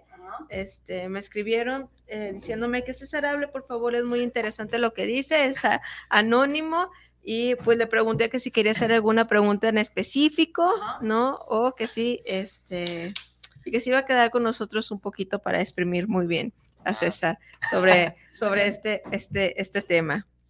Muy bien, lo, vamos a seguir estafando. Sí, ibas a decir algunos puntos antes de que, de que Nelly se, se tuviera que marchar. Sí, no, en absoluto. De hecho, considero que fue muy prudente que Nelly desarrollara el tema de los derechos, pues porque ella está especializada en, en ello. Ah, vale decir, y no es por hacernos publicidad, pero ella me está dirigiendo una tesis, pues, para hacernos, eh, una tesis de licenciatura, pues, para hacernos, eh, de alguna manera, como, para familiarizarnos más con el contexto en el que estoy desarrollando, uno de los, de los, de, lo que podríamos llamar autores más eh, célebres, ¿no? De la ética animal, que es Tom Regan, y pues su, su, obra célebre se titula En defensa de los derechos de los animales, por eso creo que es muy relevante sacar la colación en este programa donde nos propusimos hablar de derechos, aunque vale mencionar que para hablar, por ejemplo, de respetar hacia los animales, no es necesaria la categoría de derechos, ¿no? Incluso hablando en, en, en, términos de los, de los seres humanos, pues Nelly continuamente dice en sus conferencias y en sus ensayos, que la razón por la que le damos mucho peso en el caso de las comunidades humanas a la categoría de los derechos, pues eh, eh, este, es a partir pues de la declaración de 1948, de, después de la Segunda Guerra, pues que era como muy importante enfatizar en que nacieras donde, naciera donde uno naciera tenía ciertos derechos que no eran negociables, pues, ¿no? Precisamente para hacer frente al clima de racismo y de, colonialismo, pues, que de vino en las dos, en los dos grandes cataclismos del siglo XX, que son las, que son las dos guerras, pues. Y, pues bien, eh, Tom Reagan habla de una noción de derechos morales que se pueden atribuir a los animales, y a diferencia de los derechos legales que están pues juridificados en alguna constitución, en un código, en, un código, etcétera, ah, los, los, derechos morales se consideran que eh, bueno, podremos rastrearlo desde, desde, desde, desde, la historia, pues, desde los inicios del nacimiento de la misma noción, que pues tuvieron mucho peso en la llamada corriente, corriente del naturalismo, pues, que era la corriente que sugería que, que también muy antropocéntrica, de, de, inicio, que sugería que el ser humano, por el mero hecho de serlo, tenía ciertos derechos inalienables, ¿no? Porque tenía un origen Sí, y, también tenían algo que ver con el, eh, el, origen, sí, el origen divino y que estamos tocados por los dioses, literal. Sí, pero lo, importante es la estructura conceptual en la que se basaba, o, más bien las implicaciones conceptuales de, este, de, esta categoría de derechos naturales, ¿no? Que implicaban que son atemporales y son independientes, y, y, son, por decirlo así, existen con independencia del lugar geográfico en donde se encuentra el individuo, ¿no? Tom Reagan intenta rescatar esta noción de derechos morales y una característica muy importante cuando hablamos de derechos es que los derechos... Eh, Tom Reagan se basa, los filósofos son así, o sea, en las corrientes de filosofía, este, unos autores se apoyan en otros y estos otros se apoyan en otros, así eh, este, retroactivamente, ¿no? Pero bien, la idea, la idea de los derechos de Tom Reagan se basa en la, que formó, en la idea de derechos que formula Ronald Dworkin, otro filósofo norteamericano, que sugiere que los derechos tienen, juegan el papel que en el juego de cartas juegan los, creo que son los póker, ¿no? ¿Cuál es? No recuerdo cuál era la combinación de cartas más valiosa. Sí, es el póker, ¿no? Creo. Pues eh, en, el, en el póker sí. bueno, sí. sí. que, los derechos. la carta más valiosa. Exactamente, que, que los derechos cumplen el papel eh, de la jugada del póker, pues. y, y, es decir, si, si tenemos otros. Uh, si, una comunidad de humanos tiene varios intereses, cada uno tiene sus intereses, todos los intereses serán válidos en la medida en que no supongan la violación de los derechos. Y, por ejemplo, si en una comunidad una mayoría tiene interés en un interés en explotar a una minoría o a un solo individuo, los derechos de este individuo tienen peso, o sea, son el pócar en relación con los intereses de la mayoría, pues. Ese es uno de los, de, los papeles, de, de, de, las funciones que le atribuye Tom Reagan a la categoría de derechos. Y es, es muy relevante sacarlo a colación porque Tom Reagan ah, busca plantear algunas críticas a la corriente del, del utilitarismo. No sé si, han, si han escuchado un poco al respecto.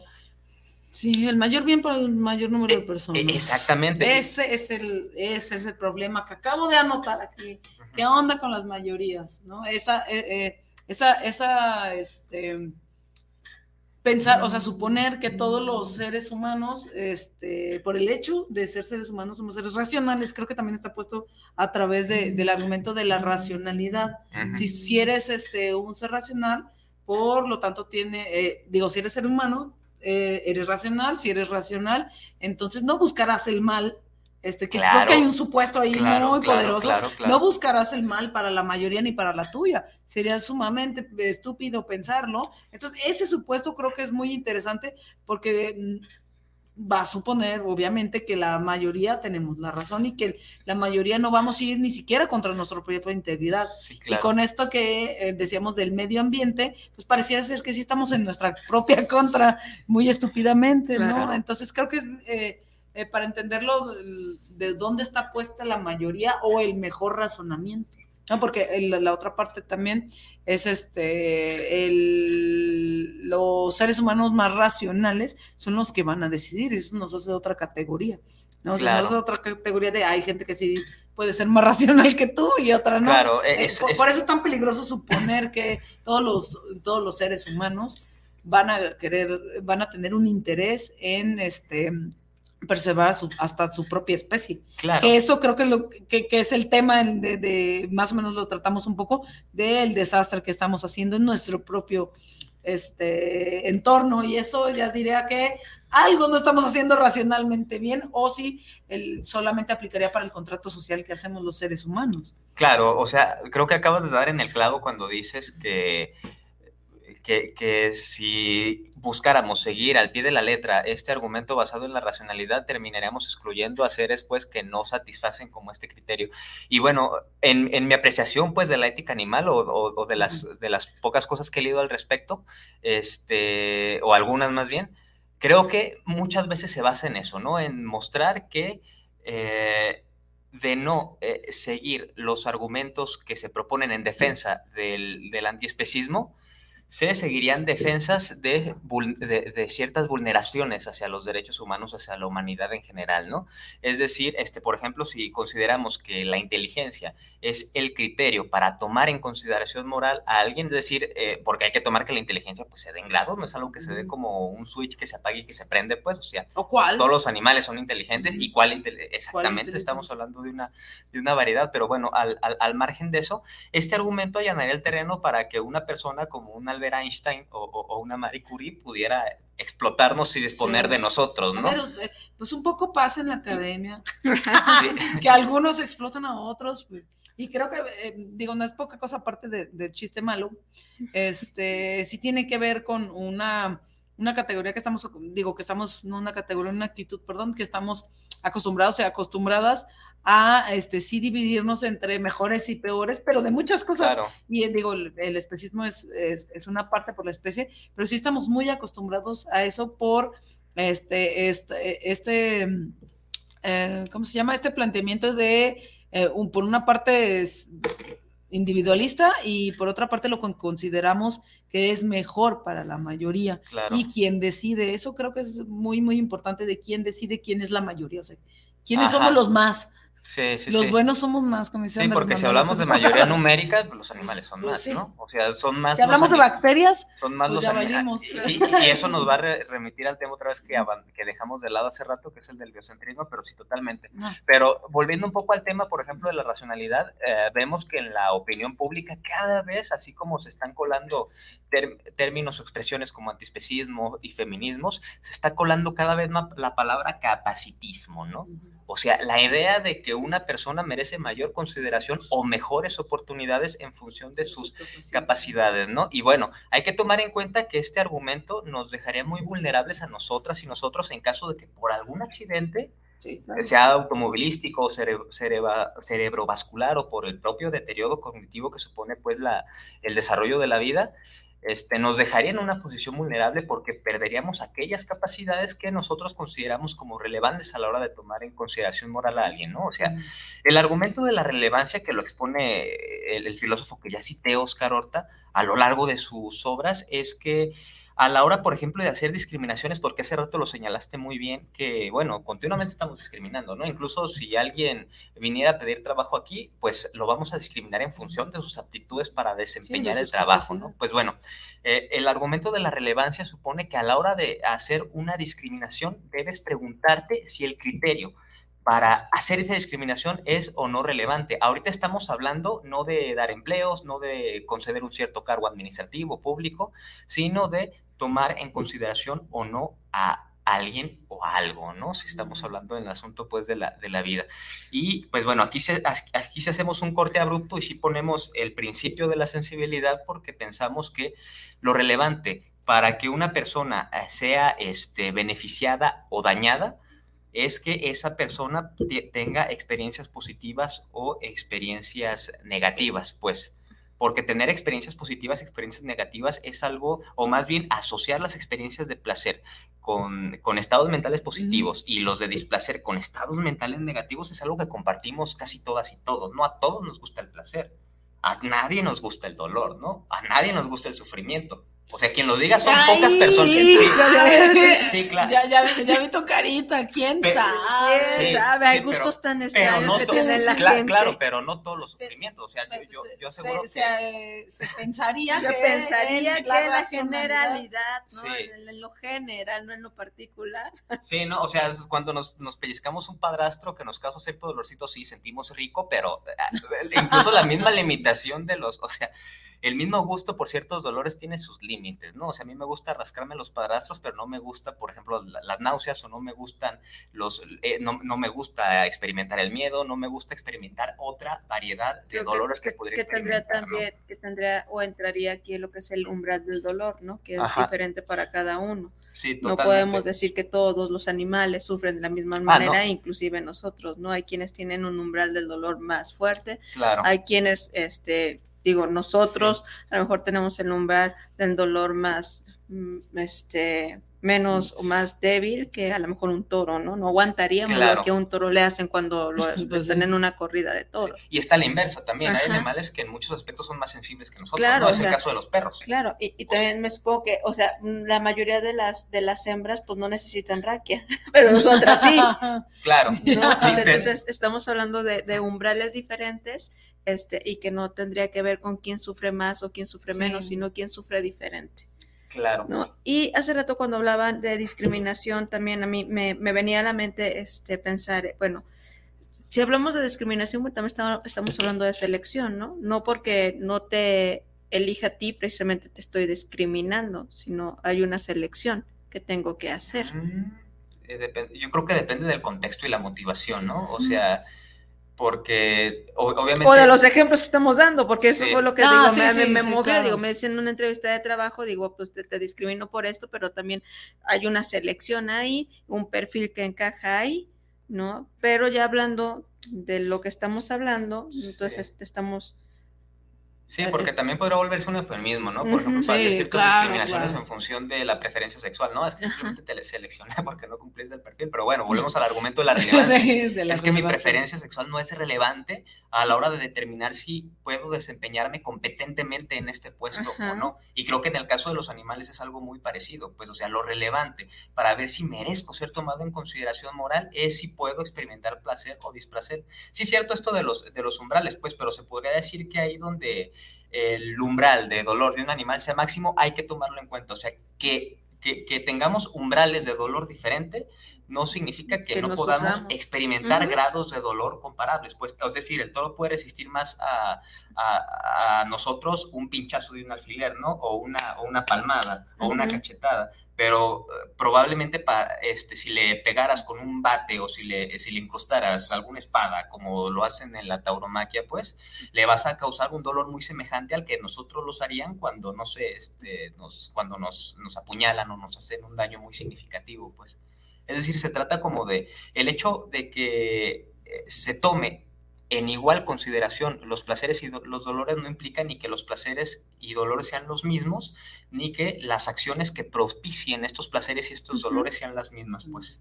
El chiste es de que haya sufrimiento, cual sea. Exacto. Eh, eh, en mi posición sí, es que... pues sí, hay varias, porque también eh, habrá que pensar en esto del sufrimiento por este, las meras terminaciones nerviosas, digo, sufrimiento en el dolor, pues, las meras terminaciones nerviosas, y luego podríamos pensar en, bueno, hay animales que no tienen sistema nervioso central, entonces, ¿cómo le vamos a hacer para ellos?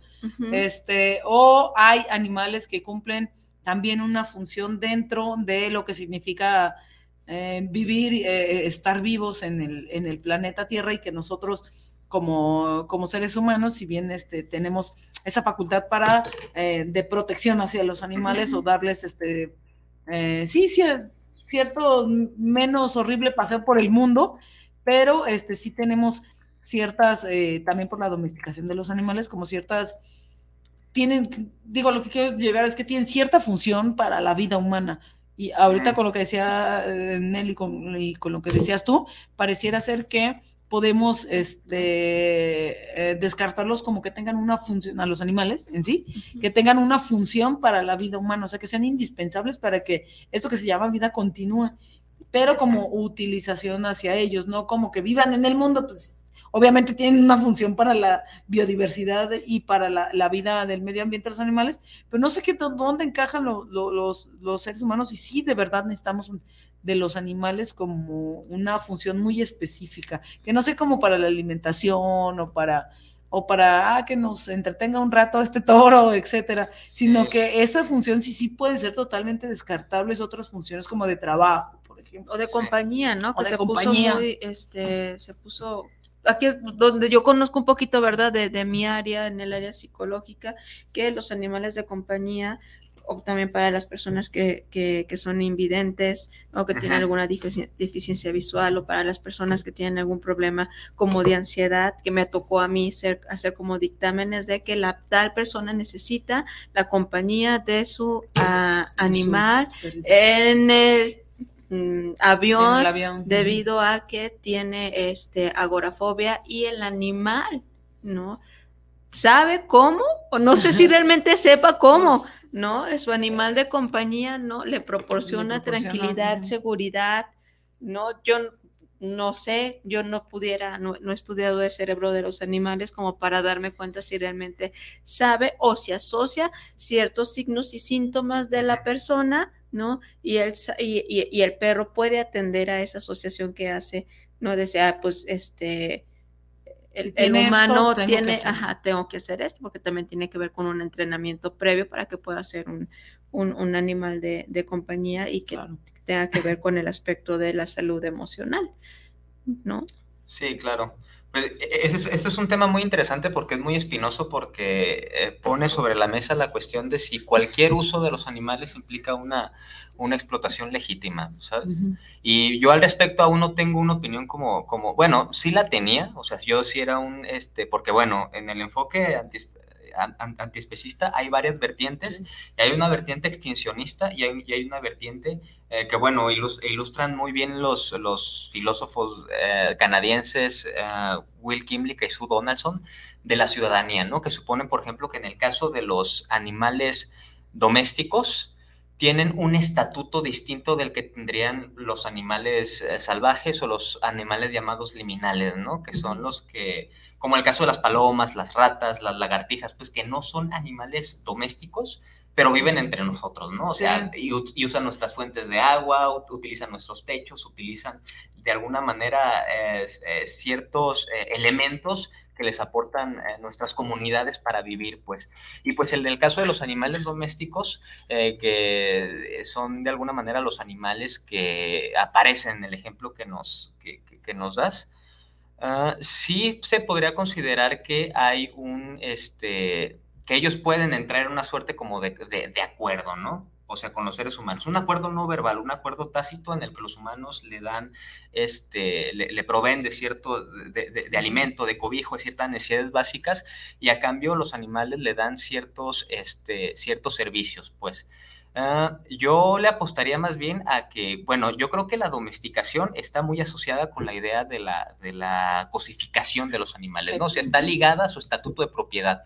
Y finalmente esos este, perros que utilizan los evidentes, pues tienen el estatuto de propiedad, por más que eh, los, los invidentes pues pudieran encariñarse con ellos, etcétera. Y en un escenario donde los animales tienen un estatuto de propiedad, está la línea delgada para que ese uso o esa, o esa colaboración, por, por- podríamos decirlo así, inocua, si es que lo es, pueda volverse una explotación muy dañina para los animales. Pues en, este caso, mi opinión personal es que eh, en el caso de las áreas donde se utilizan a los animales, eh, se vayan reemplazando gradualmente o se estén buscando alternativas para que cubran esa función, ¿no? Que a veces cubren esa función de mejor forma. Pero como quiera que sea, es cierto que eh, si podemos hacer una comparación de daños, el uso que le dan eh, las personas invidentes o las personas que, que, que- que hacen terapia con ellos o los utilizan para calmar su ansiedad, es muy diferente de, de los que se les dan en la granja de cría intensiva. Bueno, se podría decir que hasta cierto punto utilizamos personas con esa finalidad, ¿no? O sea, Sí, yo cuando claro. me siento ansioso, ansioso tengo, una, tengo un ataque de pánico, les llamo a mis amigos, pues, Claro. y les hablo y les comparto lo que estoy sintiendo y eso no quiere decir que los, que los esté explotando, pues. Obviamente hay variaciones y hay que distinguir contextos, ¿no? No es lo mismo, por ejemplo, eh, que te acompañe tu perro para, para, para ayudarte a, a- a sobrellevar esos ataques de ansiedad, hacer una terapia con caballos donde los montas y, y- y- y los entrenan de manera que les hacen sufrir para que se... Y que tampoco es lo mismo a los animales que los entrenan para reemplazar ciertas funciones humanas para no poner en riesgo tu vida, como los animales rescatistas. ¿no? También que está el riesgo inminente en ellos, pero, ah, este... Pero lancen al perrito. la- Lancen al perrito para buscar a ver si hay gente, sin importar si muere el, el animal, ¿no? o como estos perros que entrena también la, la policía, ¿no? Sí, sí. En, en esos puntos, o sea, en situaciones donde ponen en, en, en riesgo su vida, sí, eh, sobre todo en el, en el, caso pues de los, de, de, los perros policías, sí me consideraría como que estoy en contra de esas, de esas actividades, porque bueno, e, es, es, un asunto muy espinoso porque pareciera que uno al estar en contra de eso está a favor de que la gente que está debajo de los escombros muera cuando no es así, ¿no? Uh -huh. O sea, el, cuando más bien lo que se propone es que se busquen alternativas, alternativas. a través de la investigación científica y, tec y, tecnológica para que paulatinamente se vayan sustituyendo esos, eh, eh, esos usos de los animales, ¿no? Porque la, teoría antiespecista o, de los derechos de los animales siempre te va a decir que cualquier argumento en defensa de la explotación de los animales es válido si es que nos guiamos por la lógica, pues, y por el principio de no contradicción, al, este, al caso de la explotación de seres humanos semejantes, pues. Y en ese sentido, si consideramos que ah, para cumplir ciertos fines humanos eh, muy, muy indispensables, pues, es justo utilizar este, animales, se podría decir también que sería justo utilizar a seres humanos semejantes en ciertos aspectos pertinentes a, los animales, ¿no?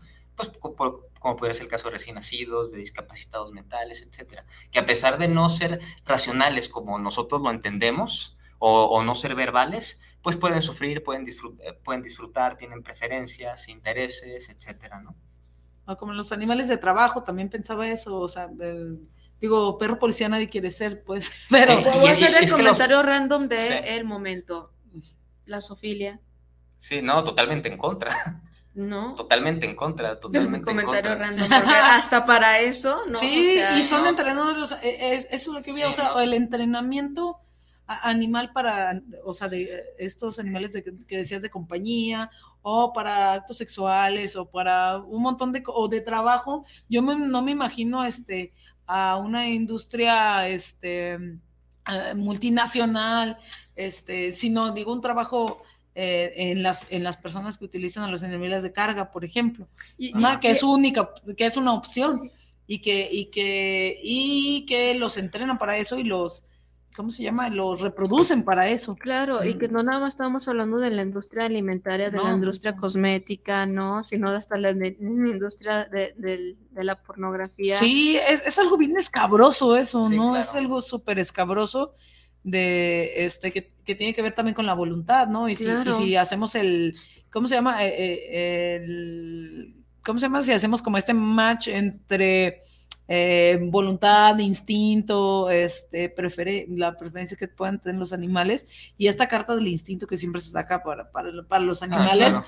este, no, pues es su instinto, ¿no? Pero este movimiento de voluntad de que no, no, no te puede decir que no, pues, o sea, Sí, Creo que eso es, es, una línea bastante escabrosa. No, a, a, mí, o sea, sí es escabrosa en el sentido de que sobresalta y por supuesto que desconcierta, ¿no? O sea, mm. pensar que hay gente que, que, abusa sexualmente de los animales, pues. Pero creo que el asunto, eh, la, la, los argumentos para condenar moralmente la, este, el, el, asunto de la sofilia, pues, o el uso de animales en la industria de la pornografía, creo que son tan claros y tan evidentes como cuando se argumenta contra el uso de, de, de niños o de, discapacitados mentales, y hay ¿no? algo porque que se no está, pueden dar su consentimiento. Hay algo que se está legislando, hay algo que, te, que, que tenga que ver como en este apartado de la sofilia? Eh, no, no sé, la verdad no estoy, no, no, no estoy enterado, pero no me parecería extraño que no. A no ser, hay, hay que tener a, algo en cuenta, pues Porque me está prohibido claro. el maltrato animal. Ajá. Y, y, y, eso de alguna manera, si se va, si se va a juicio, pues podría este, aplicar como un caso de maltrato animal, pues. Sí pero uh, no es no no, no, no es violencia se sexual. No, no porque no nada más llega a ser como a, pato, a patologizarse, ¿no? Uh -huh. A verlo como una enfermedad mental o como una una este una expresión de la de, de la sexualidad eh, diferente. Y que, ¿no? y que, y que tiene que ver, ajá. y sería peligrosísimo, ¿no? Porque finalmente eso mismo y que termina nada más, exactamente, ¿Sí? que nada más termina uh, siendo como como enfermedad mental, ¿no? Sí. Y que se trata y se aborda como tal. Acá la, la pedofilia o pedofilia este, o el abuso sexual, bueno, pues se está legislando y hay una pena para ellos, ¿no? Pero en el caso de animales, Y, y, y, y es, es, que se escucha súper feo cuando hago la comparación de un niño con un animal. No es, no es, no es comparar a un niño con un ahorita estábamos viendo que tiene que ver con la protección. exactamente, tiene que, que, ver con la protección y que tiene que ver con un antecedente histórico-cultural donde ni los niños ni las mujeres teníamos ciertos derechos, ¿no? Y que se trata que todos tengamos derechos, este iguales, equiparables, equiparables para, todos, ¿no? Para hombres, para niños, para mujeres, ¿no? Para, para todos, para, animales también tenemos que estar regidos bajo un marco de, de, de derechos. Sí, claro, o sea, las vindicaciones por los derechos de los humanos y por otra parte de los derechos de los animales han seguido cursos diferentes históricos, pues. Ya mencionamos hace rato lo que tuvo que pasar en el siglo XX para que se reconocieran los derechos de los, los derechos humanos en el 48 y para que en el, creo que es en el 73, no, no, no tengo muy fresco el dato, se reconocieran los derechos de los discapacitados mentales, ¿no? Que antes los literalmente los recluían en psiquiátricos que tenían más la forma de cárceles que de, que de hospitales, pues. Pero algo muy interesante que me pareció en lo que apuntaste es que, ¿por qué te parece incómoda la comparación entre un animal, sea cual sea, y un, y un niño. No, no me, no me parece incómoda a, a mí, ¿no? Pero para ah, dejarle bien, así como explicado bien a la, a, la ah, audiencia, a la audiencia que no hay como una comparación entre un animal y ah, un niño en ese sentido, sino que todos tenemos que ser sujetos de derecho. claro, exactamente, exactamente, totalmente de acuerdo. Sí, o sea, las comparaciones fácticas, por supuesto, no se pueden dar, pero o sea, las comparaciones de características no se dan, pero bueno, eso mismo entre humanos, ¿no? O sea, los, los, las personas que nacemos en cierta parte del mundo somos morfológica y hasta psicológicamente diferentes de las que nacen en otras latitudes, ¿no? Pero estamos hablando del aspecto moral, pues, o sea, el aspecto de actuar de forma que los tomemos o no en cuenta, si los dañamos o si los, o si los beneficiamos, pues. Y lo que es y pues el, el, lo que se podría considerar más valioso o no. Que luego, es, eh, luego por eso esas, esas comparaciones resultan, resultan escabrosas de este con, los presupuestos que, que platicábamos en, en, la mesa de la racionalidad, de la, de este el, el, el posible sufrimiento que pueda tener un, un, animal, una persona, o el no sufrimiento que podría tener un animal, una persona a partir de las circunstancias que este, en lo que los utilizamos. Entonces, este, alguna, lo que nos platicas, este, algunas, eh, algunas teorías del antiespecismo nos podrían apuntalar para eh, no está justificado nunca, nunca, nunca en la vida ningún uso de ningún animal bajo ninguna circunstancia ni para este, e, estas funciones que nos decías de eh, acompañamiento, que hagan otras funciones peligrosas o de trabajo. Entonces, también este eh, pareciera ser muy, este, podría ser, yo qué sé, podría ser este, muy chocante cómo vamos a involucrar a los animales en nuestra vida cotidiana. Claro, y que, no, y que no tendría que apostarle a una moda, ¿no? Sí, sí, claro. Porque también se vio mucho en esta parte de este espacios pet friendly y de repente que, no, que, no, que, que, no son pet friendly porque no tienen las adecuaciones no necesarias para, para tener a las mascotas ahí, ¿no? O sea, y, yo, lo vimos en una ocasión que tenían a un, a un choloscuintle que tú dices, la piel de un choloscuintle no es para que lo tengas sentado en el suelo, ¿no? Entonces estaba súper comiendo la tipa y el perro, así. Entonces digo, no, no, o sea, no, no puede, o sea, si vas a hacer un lugar pet friendly, pues tenle sus bebederos, tenle su agua, o sea, tenles todo lo necesario para tienen que leer Sópolis.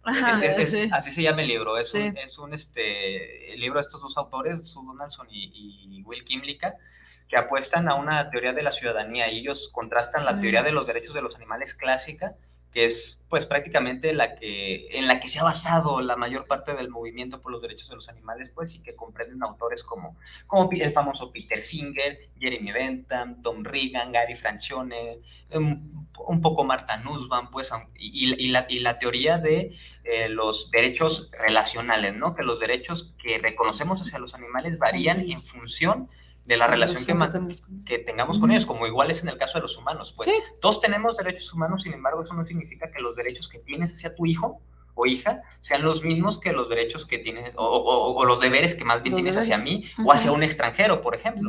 los extranjeros pueden transitar por el país y tienen derecho a su integridad física, a su vida, etcétera, pero no tienen ciertos derechos que sí tenemos nosotros, como el derecho a participar en las elecciones públicas, ¿no?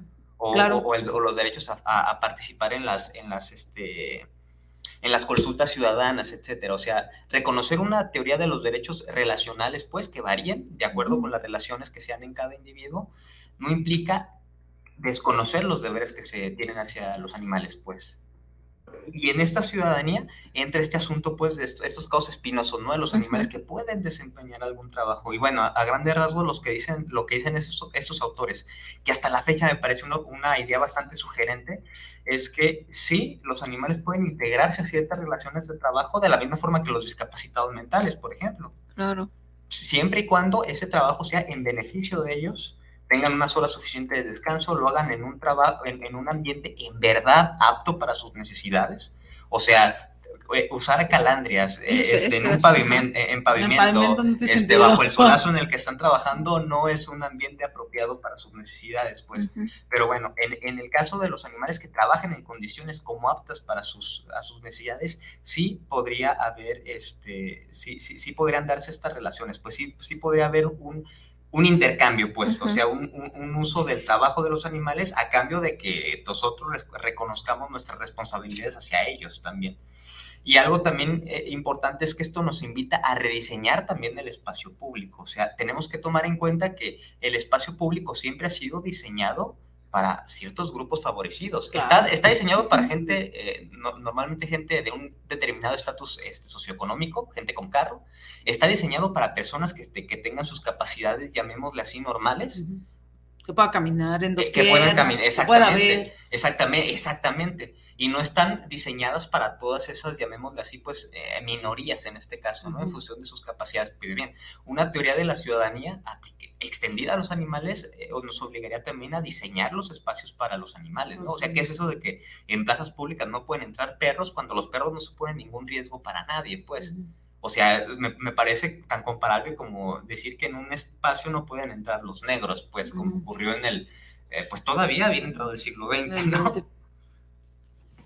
Pues no, no es poca cosa eh, empezar a, pensar otras teorías de reintegrar al, no otras formas de reintegrar a los animales, porque parecieron, digo, a mí me sigue pareciendo una cosa de ciencia ficción, pero no en mala onda, sino que eh, en rediseñar todo nuestro entorno para que, lo, para que los animales y nosotros podamos eh, existir en el mundo como, como hemos existido mucho tiempo pero este, también eh, necesita una reconfiguración eh, cultural y social de nuestra, nuestra relación que tenemos con los animales, sí, pero nuestra relación que tenemos con nuestras formas de organización, por ejemplo, o nuestras formas de eh, pensar nuestra movilidad que habrá que perder. Entonces, por aquí yo le veo algo este, muy interesante que es la pérdida de privilegios, que esos en los movimientos sociales son bien, bien sabidos y que eh, eh, por los derechos de los animales, pues como un movimiento social más, pues tendrá que, que, asumir que otros sujetos, sujetas, otras especies en este caso, perdamos privilegios de, de movilidad o privilegios de de atención con los animales, que, ayudan a, ciertas afecciones de, este, sí, de movilidad también, pero otras de, la, de la cabecita, como lo comentabas con los, con los perritos de, de, los aviones, o este, configurar este, nuestra, nuestra manera de cómo le vamos a hacer con los medicamentos que se ponen en animales todavía, que eso es en pos de, de, pareciera ser la salud de los sujetos, pero también en, el perrito rescatista, que es en pos de los sujetos. Pocas veces lanzamos a un, a un perrito a, rescatar a otros perritos. De, un siniestro, ¿no? no sé. Creo que es más difícil hablar de animales este, por la variedad que hay, ¿no? Este, que hablar de, animales humanos. Sí. Pues porque creo que muchas veces nos, nos, centramos nada más como en el perrito o en el gatito. Sí, claro. este, nada, nada más en, en, ese, pero no en, en la gran variedad de los animales que se usan para la casa. No, que también ese es otro tema bien importante. Sí.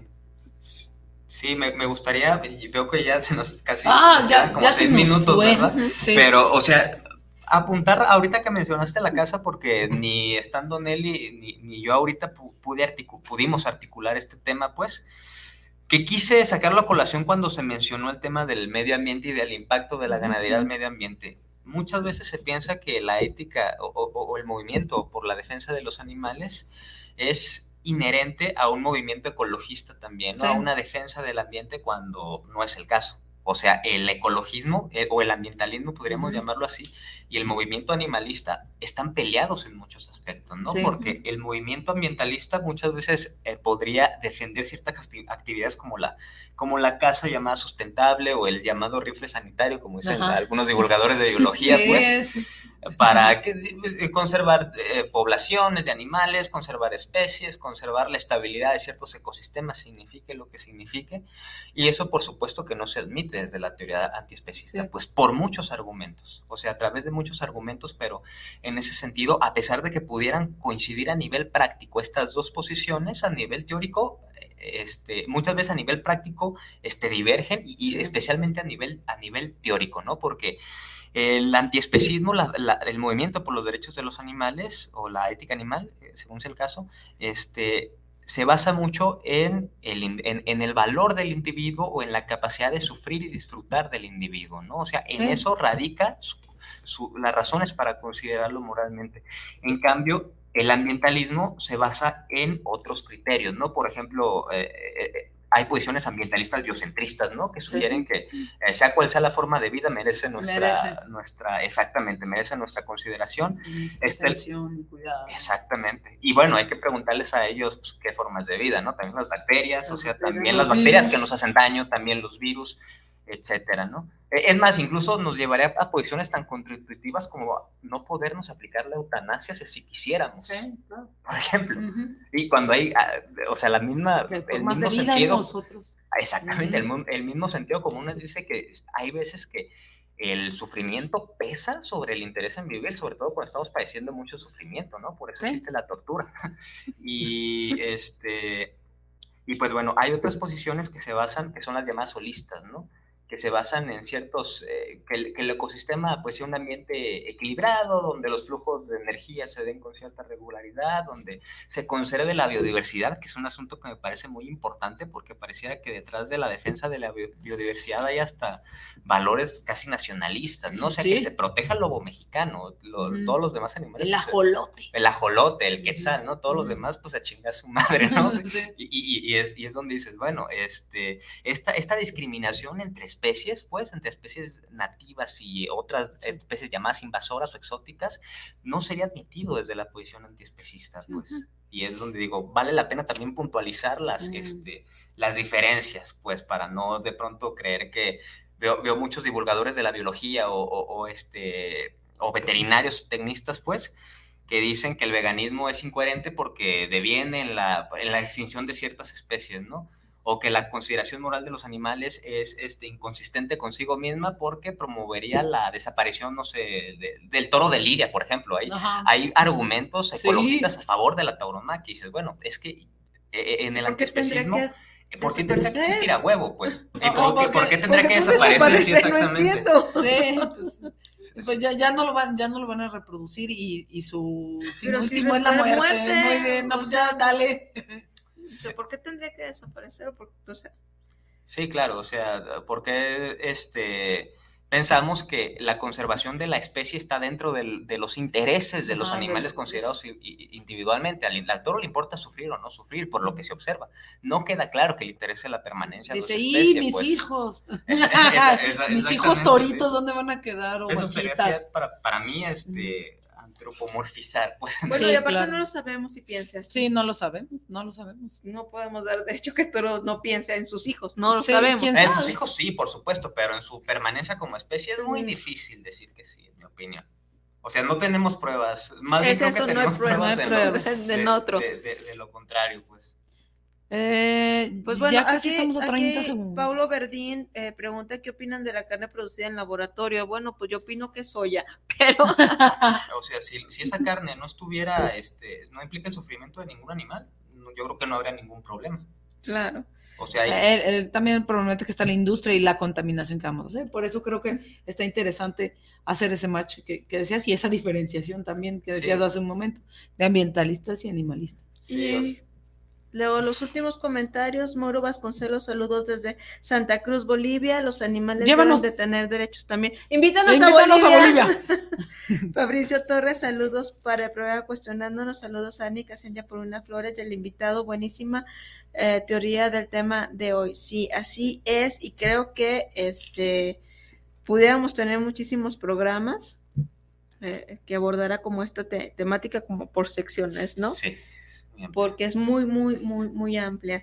Y aquí, este, quien escribió a través de este, mi WhatsApp dice que, ¿qué libros de- ¿Recomendarías? Ajá, ¿Qué libros recomendarías para iniciar este, a saber sobre el tema de los derechos de los animales? Derechos de los animales. Pues yo come- recomendaría el clásico Liberación Animal de Peter Singer. Ok, entonces ahí está, este, Liberación Animal de Peter Singer. Peter Es- Singer. O sea, es por- no es por incentivar la piratería, pero está al alcance. Está, si lo googleas, te aparece y lo puedes descargar. Ok, pues Socializar el conocimiento. Ta- Exactamente, sí, por favor. Ah, ah, ahí está. Y eh, durante todo este rato, las dos horas prácticamente estuvieron hablando de muchos autores, de muchos filósofos. Entonces, pues ahí pueden hacer como un review para que puedan ver este o escuchar eh, a, qué, a quiénes citaron, a qué filósofos citaron, a qué autores eh, citaron, para que pues ahí ustedes puedan hacer su listita y este saber un poquito o profundizar un poquito más o conocer desde otra perspectiva el- de- del tema que se abordó el, el- el día de hoy, obviamente pues a la cabeza de los filósofos, uno como psicólogo pues quedó como Ay, en pendejo. Ay, no, no, pues ¿qué pasó? ¿Qué pasó? Eh, eh, lo, importan- lo importante y lo de hoy es la Yo dije- multidisciplinariedad, Yo nada más- ¿sí o no? Yo me sentí como pelotita de ping pong, viendo a uno, viendo al otro, Sí, pero bueno. En el que, en el que en uno de los que tú participas, yo me sentiría así, así que no es una cuestión de capacidades, ¿no? sino más bien de gremio. De gremio. Pero sí, los Pero- necesitamos más ustedes de, los que, de lo que ustedes a nosotros, Ah, no. sobre todo en este tema.